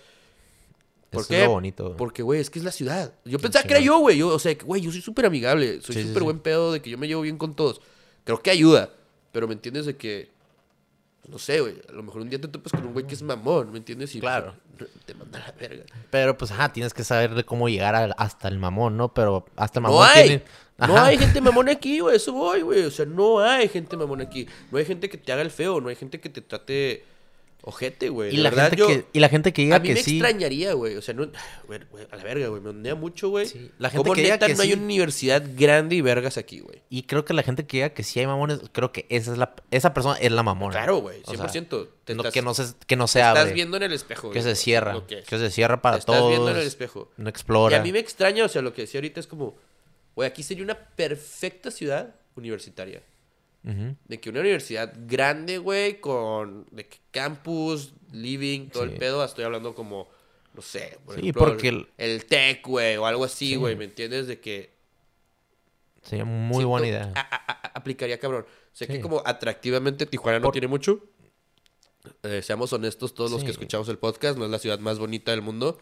No, pero pues, no es la apariencia, es la gente, güey. Yo siento que aquí el atractivo es la gente, la cultura, eh, que está súper, no sé, escondida entre sí. muchas cosas. Y muy diversa, o sea, de que en, Sí, un, en un Uber hablas con alguien y te Somos dice el Nueva de- York mexicano.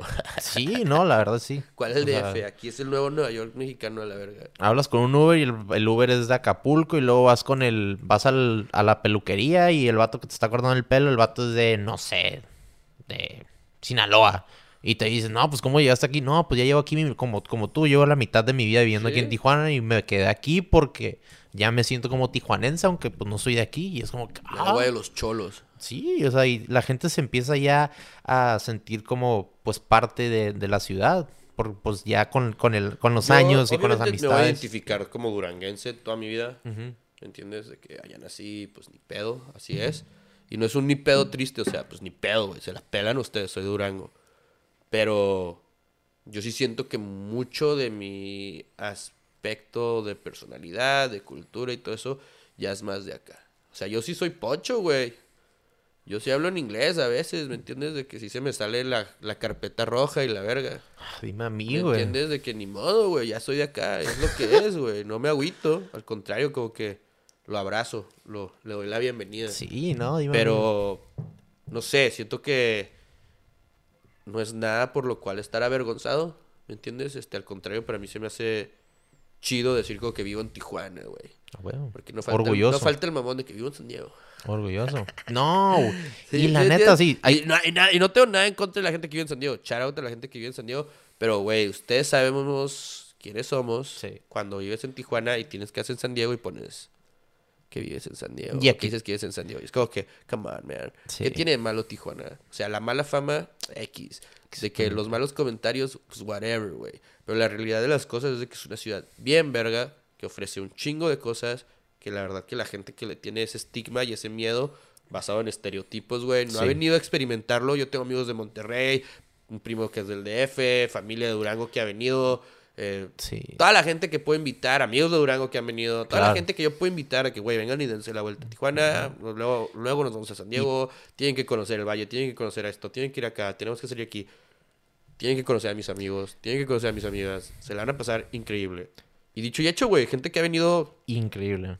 Siempre ya son varias unas, veces, repiten. ¿me siempre entiendes? son, unos, un- son, unos- son unas aventuras inexplicables, o sea, son como que inéditas, y que, que, que pasan cosas que nunca se iban a imaginar y pues bien chingonas de Tijuana. Te, te iba a contar una anécdota rápido que yo cuando estaba en Santa Cruz, pues sí, la mayoría pues son gringos allá y son viven en San Francisco, viven en la en le dicen el Bay Area, pues por allá. Y pues sí, cuando me decían, "No, que dónde eres tú?" No, pues nací en San Diego, pero pues viví toda mi vida en Tijuana. Ey. Y luego, luego, en las fiestas que iba, pues de frat parties y las fiestecillas de allá, me abrían los ojos y me decían, ¿cómo? Y yo, sí, crecí en, crecí en Tijuana. No, y me decían, ¿cómo, pues, ¿cómo sobreviviste? Y yo me les quedaba viendo así como que, ¿es en serio? Y me decían, sí, o sea, de que pues siempre escucho historias allá de matanzas y no sé qué. Este, pues, ¿no, no te han quitado un, un, un órgano o algo así? Y que, ¿qué? ¿De qué hablas? Y me dicen, sí, es que pues he escuchado que, que quitan pues los, los hígados y los riñones y los venden. Y yo como que, pues sí, o sea, sí, es el trasplantes de órganos y pues, o sea, los del black market, pero pues no es como que algo, pues que yo tengo que ver, ¿no? O, o mi familia, pero pues les empiezo a contar, les empiezo a tratar de, pues, explicarles lo de Tijuana, ¿no? Y poco a poquito, pues ya abren más los ojos y se empiezan a, a tranquilizar y como que decir, ah, pues no, está- no suena tan, tan feo. Es que hay mucha Tijuana". gente que se cree lo que escucha, güey. Y, y lo que digo, lo que iba a decir es que pues no es su culpa, es como que la burbuja o en el, en el, en el, en el círculo donde están ellos, o sea, ellos nomás ven a Tijuana por, basado en las noticias y en las películas y ya. No, nunca han ido a Tijuana, nunca han conocido Exacto, Tijuana. O sea, es ver para creer, güey. Y luego, pues, cuando pasó como unos dos meses de yo estar yendo a las fiestas o conociendo a gente y diciéndoles esa es la explicación en Tijuana, porque pues la neta sí se me iba como una hora explicándoles cada vez que los conocía. Ya después sí, como que ya te empiezas a cansar. Ya mejor, pues, decía que era de San Diego para que ya se callaran, porque pues sí era, pues era desgastante tratar de meterle esa idea de Tijuana a todos los que conocía. De que sobreviviste. Pero pues también lo que, lo que, lo que decías tú, que te invi- invitaste a tus primos de, de otros lugares y los trajiste a conocer. Yo traje a, a dos de mis mejores amigos, shout out al Ajax, que el Ajax se llama Adrian Bracewell, que es el que hizo el intro. Este, Ah, compísima verga, de eh. San José. Este, me lo traje para Tijuana un- una Semana Santa, que es un spring break, a que conozca Tijuana. Y también traje a otro de mis mejores compas, el Seth, a que, cono- a conociera Tijuana. Y el vato, lo más increíble de todo, este vato, pues, su familia es de que trotamundos, le encanta viajar por todos lados del mundo. Simón. Que el vato había ido como a... O sea, el vato cero presumido, pero el vato me dijo que había ido como a 27 países y no sé qué, y pues nunca había ido a México. Y pues fue a Tijuana. Y cuando, cuando ya se acabó el, pues, el viaje, cuando estaba conmigo en Tijuana, el vato y yo cruzamos a pata. Y el vato se me queda viendo y me dice, güey, es la primera vez después de pues, 27 países que he visitado, es la primera vez que cruzo a pie A a, a otro país. Sí, claro. Y dije, wow. O sea, me- se me quedó así bien grabado en la mente porque pues a mí era como, como, como estamos Como hablando hace rato, cosa, nomás a cruzar y enseñar tu pasaporte y ya, sí, ya, ya cruzar. cosa, cosa. Y para él fue un, fue una, pues una experiencia pues para recordar toda la Es que, vida. eh, eh, eh, eh, eso es lo que voy, güey. O sea, por ejemplo, yo me acuerdo, güey. O sea, yo llegué a vivir aquí a Tecate, güey. Porque Tijuana en el 2008 estaba mal.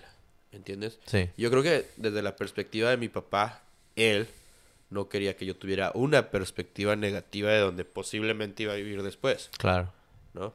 Entonces, por un lado, pues, pues te protege de todo lo que tú acabas de decir, de esa burbuja. Ujú. ¿no? Esos estigmas, de esos estereotipos, de todo lo que estás escuchando en las noticias, de todo lo que estás escuchando entre las personas que platican de la ciudad. Rumores también. No, y Sí, sí. hechos, güey. Ajá, o y sea, ahí ya ni eran rumores, eran cosas que sí estaban pasando, ¿no? Sí, sí, sí. Pero pues luego te das cuenta que, pues, sí, güey, es una mala racha, es un mal momento, es un mal tiempo, como cualquier cosa, güey.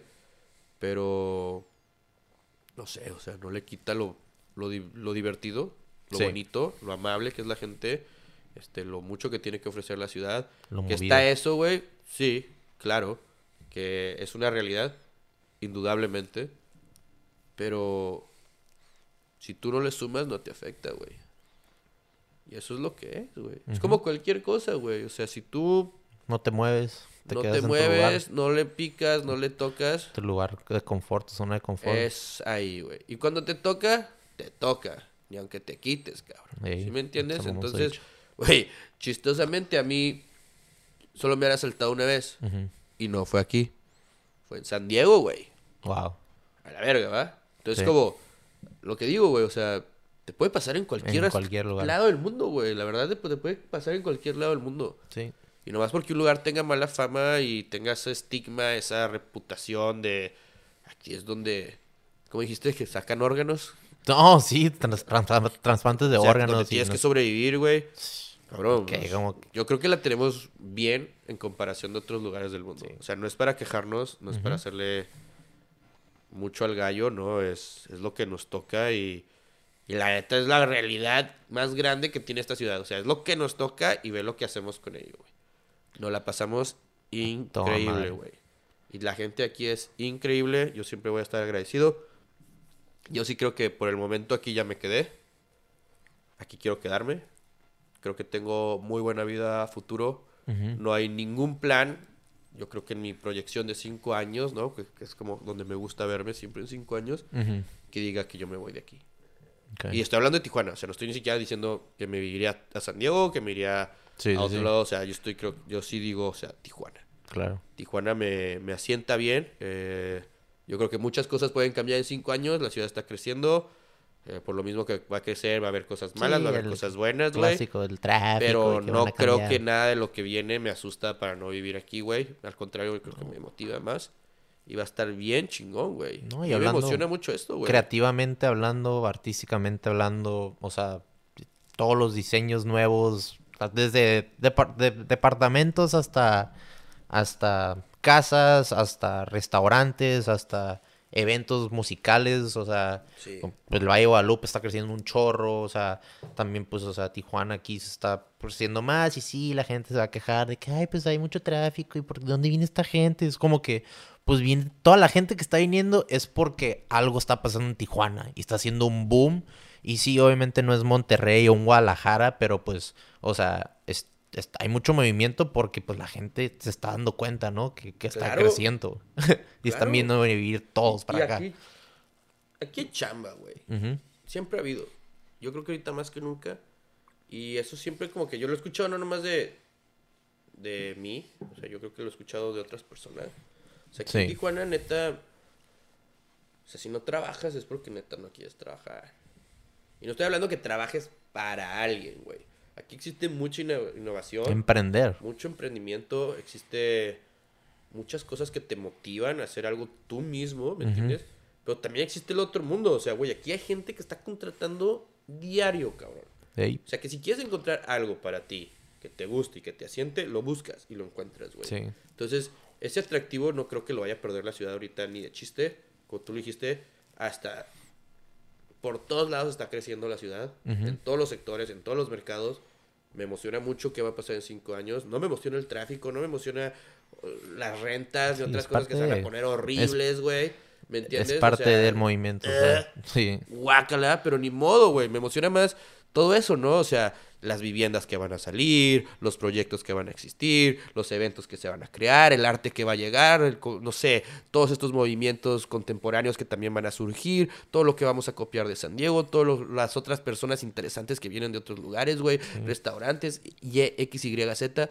Va a estar bien cabrón, güey. Chingo de oportunidades. Muy perras. y, y es algo, pues, que no sé, tiene su propio toque, güey. Sí, sí, sí. Fronterizo. Yo sé, lo veo. Eh, hay muchos proyectos que se han mudado de aquí a otros lados del mundo, Sí. a otros lados de la República. Se me ocurren varios, güey. Sí, sí. Y siento que tenemos este aspecto, este toque ya que es el baja, ¿me entiendes? O sea, no nomás lo de Tijuana, sino es como ese toque de baja, incluyendo los de Baja California Sur, si se quieren colar al movimiento, me da igual. Pero de verdad, o sea, sí, sí hay como ya este branding, por Sí. decirle así, este... Bajamed, o sea, también, o sea, la comida. No, la comida, todo el pedo. O sea, ya me refiero a este aesthetic, güey, como Ya- le quieras decir, güey. O sea, tenemos. este ya em- Tenemos una emblema. esencia. Sí, Tenemos ándale, una eso está esencia. muy bien, güey, muy bien dicho. Si hay una esencia de baja, La neta, sí. súper chingona. Súper chingona. Original. Sí. Y tú puedes ir a comer a un lado, güey. Porque ahorita, pues, que dijiste lo de Baja Med. Puedes ir a comer a un lado y dices... Verga, este platillo está es- súper es inspirado Tijuana". en un güey que fue a comer al erizo a la verga. Sí, sí. De que es, es literal un taco el erizo, güey. Sí. Nada más me lo estoy comiendo... Chingo su madre, por decir algo random. En Campeche a la verga. ¿sí, claro. Y la gente sabe, o sea, la gente sabe cuando vine a Tijuana, en todas partes se escucha la comida aquí es prime. O sea, la comida aquí Sí. es algo que... Como, como buen gordito puedo decir que sí, güey. Y yo, o sea, de, de mi, de mi vida personal, yo no, yo no he ido a Europa, no conozco Europa, pero conozco a muchos, muchos amigos y muchas amigas que me dicen, no, que fue el viaje increíble a Europa y que me fui a Francia, y me fui acá y acá. Pero lo que más extraño, La comida. la comida de Tijuana, los tacos, el, el, la tostada de ceviche, el aguachile, güey, el... Y me van a decir, sí, probablemente Sinaloa está mejor el aguachile o, o no sé qué, pero es como que, es como que, pues, eh, pues ese tipo de cosas como que te das cuenta que, pues, o sea, Tijuana es, es todas de estas diver- diversas culturas, este, como que en, en las comidas, en los platillos, y está muy chingón. Pues regresamos, tuvimos una breve pausa Sacar Una- el litro. una pausa de, entre comillas, tirar el agua. Fuimos Sí. a, a hacer pipis, pipis room. Pero pues sí, es que la neta la plática se puso tan buena que ni nos dimos cuenta del tiempo. Ya han pasado creo que dos horas por ahí. Creo que Pero- urgía también otra cerveza. Ajá, exactamente. Y una, una chevecilla más. Yo ando aquí tomando un rico cold brew. Brought to you by Brothers Cold Brew. Free advertising. Shout out a esos homies. Están bien ricos sus cold brews. Se la rifan esos bros. Y aquí el Fernie una 2X Lager. Lager, una famosísima. Pero, pues sí, estamos hablando de la comida y pues las diversas pues, Culturas, güey. culturas dentro de la comida aquí, en gastronomía. Yo siento que como que mucha... Bueno, no sé, güey, no soy chef, a la verga, pero soy bien tragón. Tampoco, pero pues... A la no. chingada, no tomen esto en serio porque no sé nada, güey. De este pedo sí no sé nada. Entonces, nomás, es mi humilde opinión, güey, como buen gordito. Yo sí creo, güey, que hay muchas culturas dentro de esta cocina, Ujú. ¿entiendes? Pero el emblemático sabor de la baja, güey, que son los ingredientes más que nada, es lo que lo categoriza por ser algo así como tan único de aquí. ¿entiendes? Pero siento que la inspiración, como empezamos a hablar de esto, ¿no? Viene de muchos lados, güey. Bien canijo. Y es como que, o sea, la gente que nos está escuchando y no ha probado la comida aquí de Tijuana, pues sí se queda como que, "Ay, estos gatos mamones, no sé qué, nomás están, andan inventando. Pero cuando vengan aquí y prueben la comida, es, de eso se van a acordar de lo que está diciendo el Fernie. Yo sí me agarro a putazos con alguien que no diga que los tacos de Tijuana son los mejores de México. La Sí, neta. sí, sí, hay otros mejores después de que prueben los de aquí, llévenme. Sí. Y Y la si neta, están mintiendo y robándome mi tiempo, nos podemos pelear. Y te iba a decir que pues la gente de Hermosillo son muy, muy, muy orgullosa de sus carnes, ¿no? porque pues uno de mis roomies, este, y otro ex roomie, a Judas y al Simón, shout out, esos vatos siempre me se, me, ponían al brinco y se me pegaban al tiro de la carne, que era más rica la carne de Sonora y no sé qué. Y la neta sí está muy rica, sí me han traído carne de allá. O sea, no, no voy a decir que, ah, no, está mala porque pues no es de Tijuana, pero la neta sí está bien rica y está bien jugosa. Pero pues también Tijuana tiene su carne y la neta también se tiene que respetar. Y, y esos vatos también me dicen, no, la neta sí lo respetamos, pero siguen, siguen, siguen bien, bien, bien, bien, bien ondeados de que no, la neta sí. yo no digo sí". que sean malos en otros lugares de. México, güey. O sea, yo no creo que los tacos de Durango son malos o, no sé, los tacos de Mexicali incluso sean malos. Sí. Pero es que los de aquí están muy cabrones, güey. Me mamas, aparte como la experiencia, ir a chingarte unos tacos aquí. Porque es como, vas a una buena taquería, obviamente, Sí, sí, sí. y comes el taco que quieras. Pero está bien verga, güey. O sea, de que de lengua, de suadero, que de asada, todo, que de adobada, que esto y lo otro, que de harina, que de... Se me El la que boca, güey. quieras, güey. Te lo hacen cabrón, güey. En cambio vas a otros lugares la República Mexicana. Y es como. Nomás hay de pollo. es como. ¿Qué? ¿Qué? O nomás un tipo. ah, ¿Qué? ¿Cómo que, que, que nomás Sí, hay sí, de sí. pollo, güey? Para empezar, ni quería de pollo. ¿Dónde chingados puedo comerme uno de asada, güey? De pastor. 100%. Es lo que es, güey. Y digo, a lo mejor allá los de pollo son lo que son la mamada y lo que sea. Sí, no estoy hating.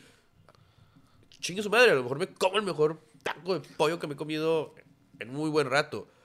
Pero no creo que lleguen, güey. Y lo mejor también de Tijuana, no sé si la gente, pues, la gente que le gusta el picante, güey. O sea, aquí en Tijuana, te lo juro, te, te dan hasta, hay, como cinco diferentes salsas, ¿no? Y que una la que pica, una que nomás, pues, sabe a tomatillo y, pues, es pico de gallo y, pues, la neta está muy rica. Y otra que pica más y así, o sea, me encanta la variedad que hay. Así como que también, así como que equivalendo al- a la variedad, pues, también la diversidad, pues, de culturas, diversidad de tacos. Porque pues en San Diego, no sé si pues la gente que me, que me dice, o sea, que, o que son en San Diego, allá los tacos o burritos, pues sí, te dicen, "Ey, me das salsa y, me y te dicen, roja o verde. Y no más. Y es como que, ¿no tienes una picante? Ah, Y pues... en muchos lados de la República también es así, güey. Ajá, nomás rojo o verde. Y es como Yo creo que... que... el único estado que nos chinga en ese aspecto es Sonora. Sí, sí, Sonora sí. les mama echarle de todos sus tacos. Sí, y el juego del Simón ahorita son, sí, a huevo, no sé qué, güey, echan- Sonora. No estoy diciendo que sepan mal. Sí, sí, sí. Pero ahí sí tú te armas tu taco como quieres. Y eso, si shout out de Sonora, eso está bien verga. de Sí, tú sí, sí. armarte tu taco como tú gustes y te quieras y Sí. la chingada. A mí me hacen un gordito muy feliz, güey. Sí. Pero no hay nada, de verdad. No hay nada más vergas.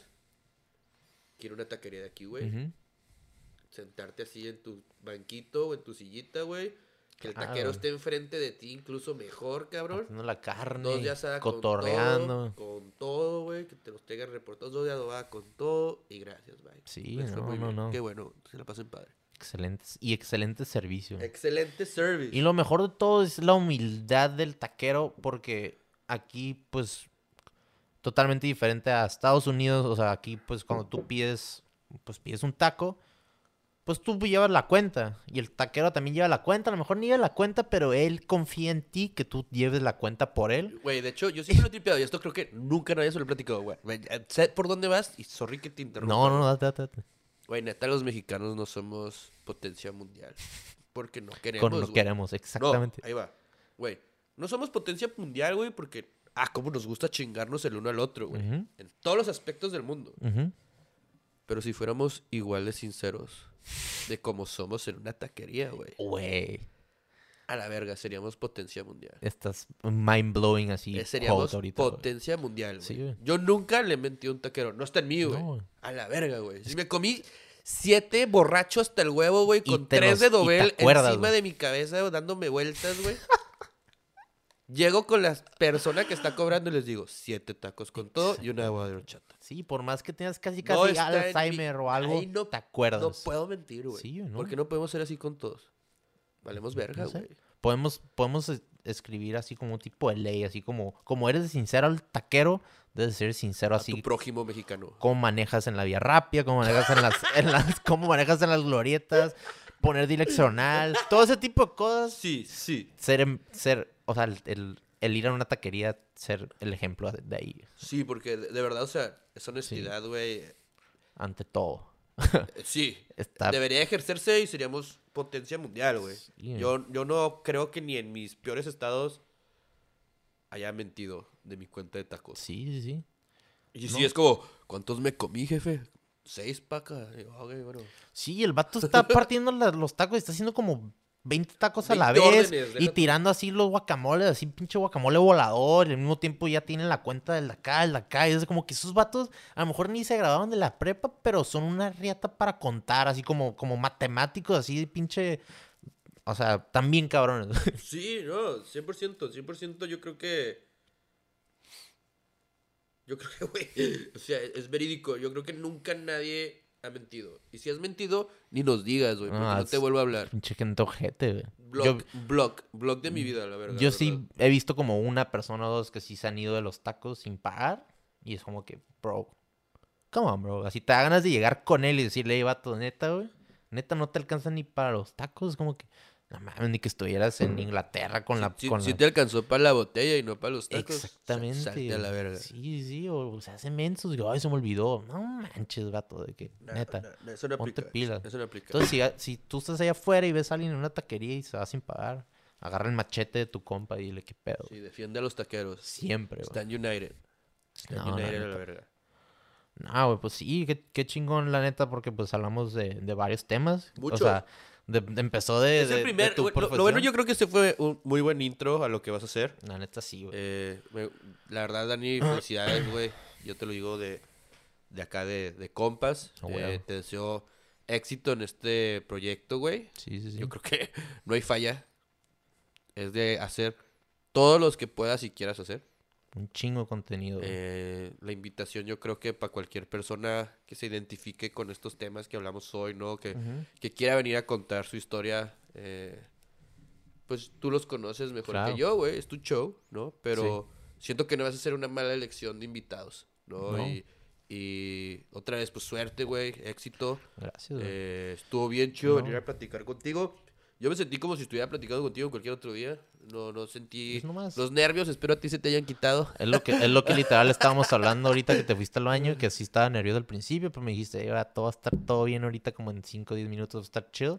Y sí, es como una conversación que, ten- que tienes día a día cuando, cuando te vas a conocer a alguien, te pones nervioso y luego ya te, te, te dejas ir. Y pues aquí nomás es, nomás la única diferencia es que tenemos dos micrófonos enfrente de nosotros Sí.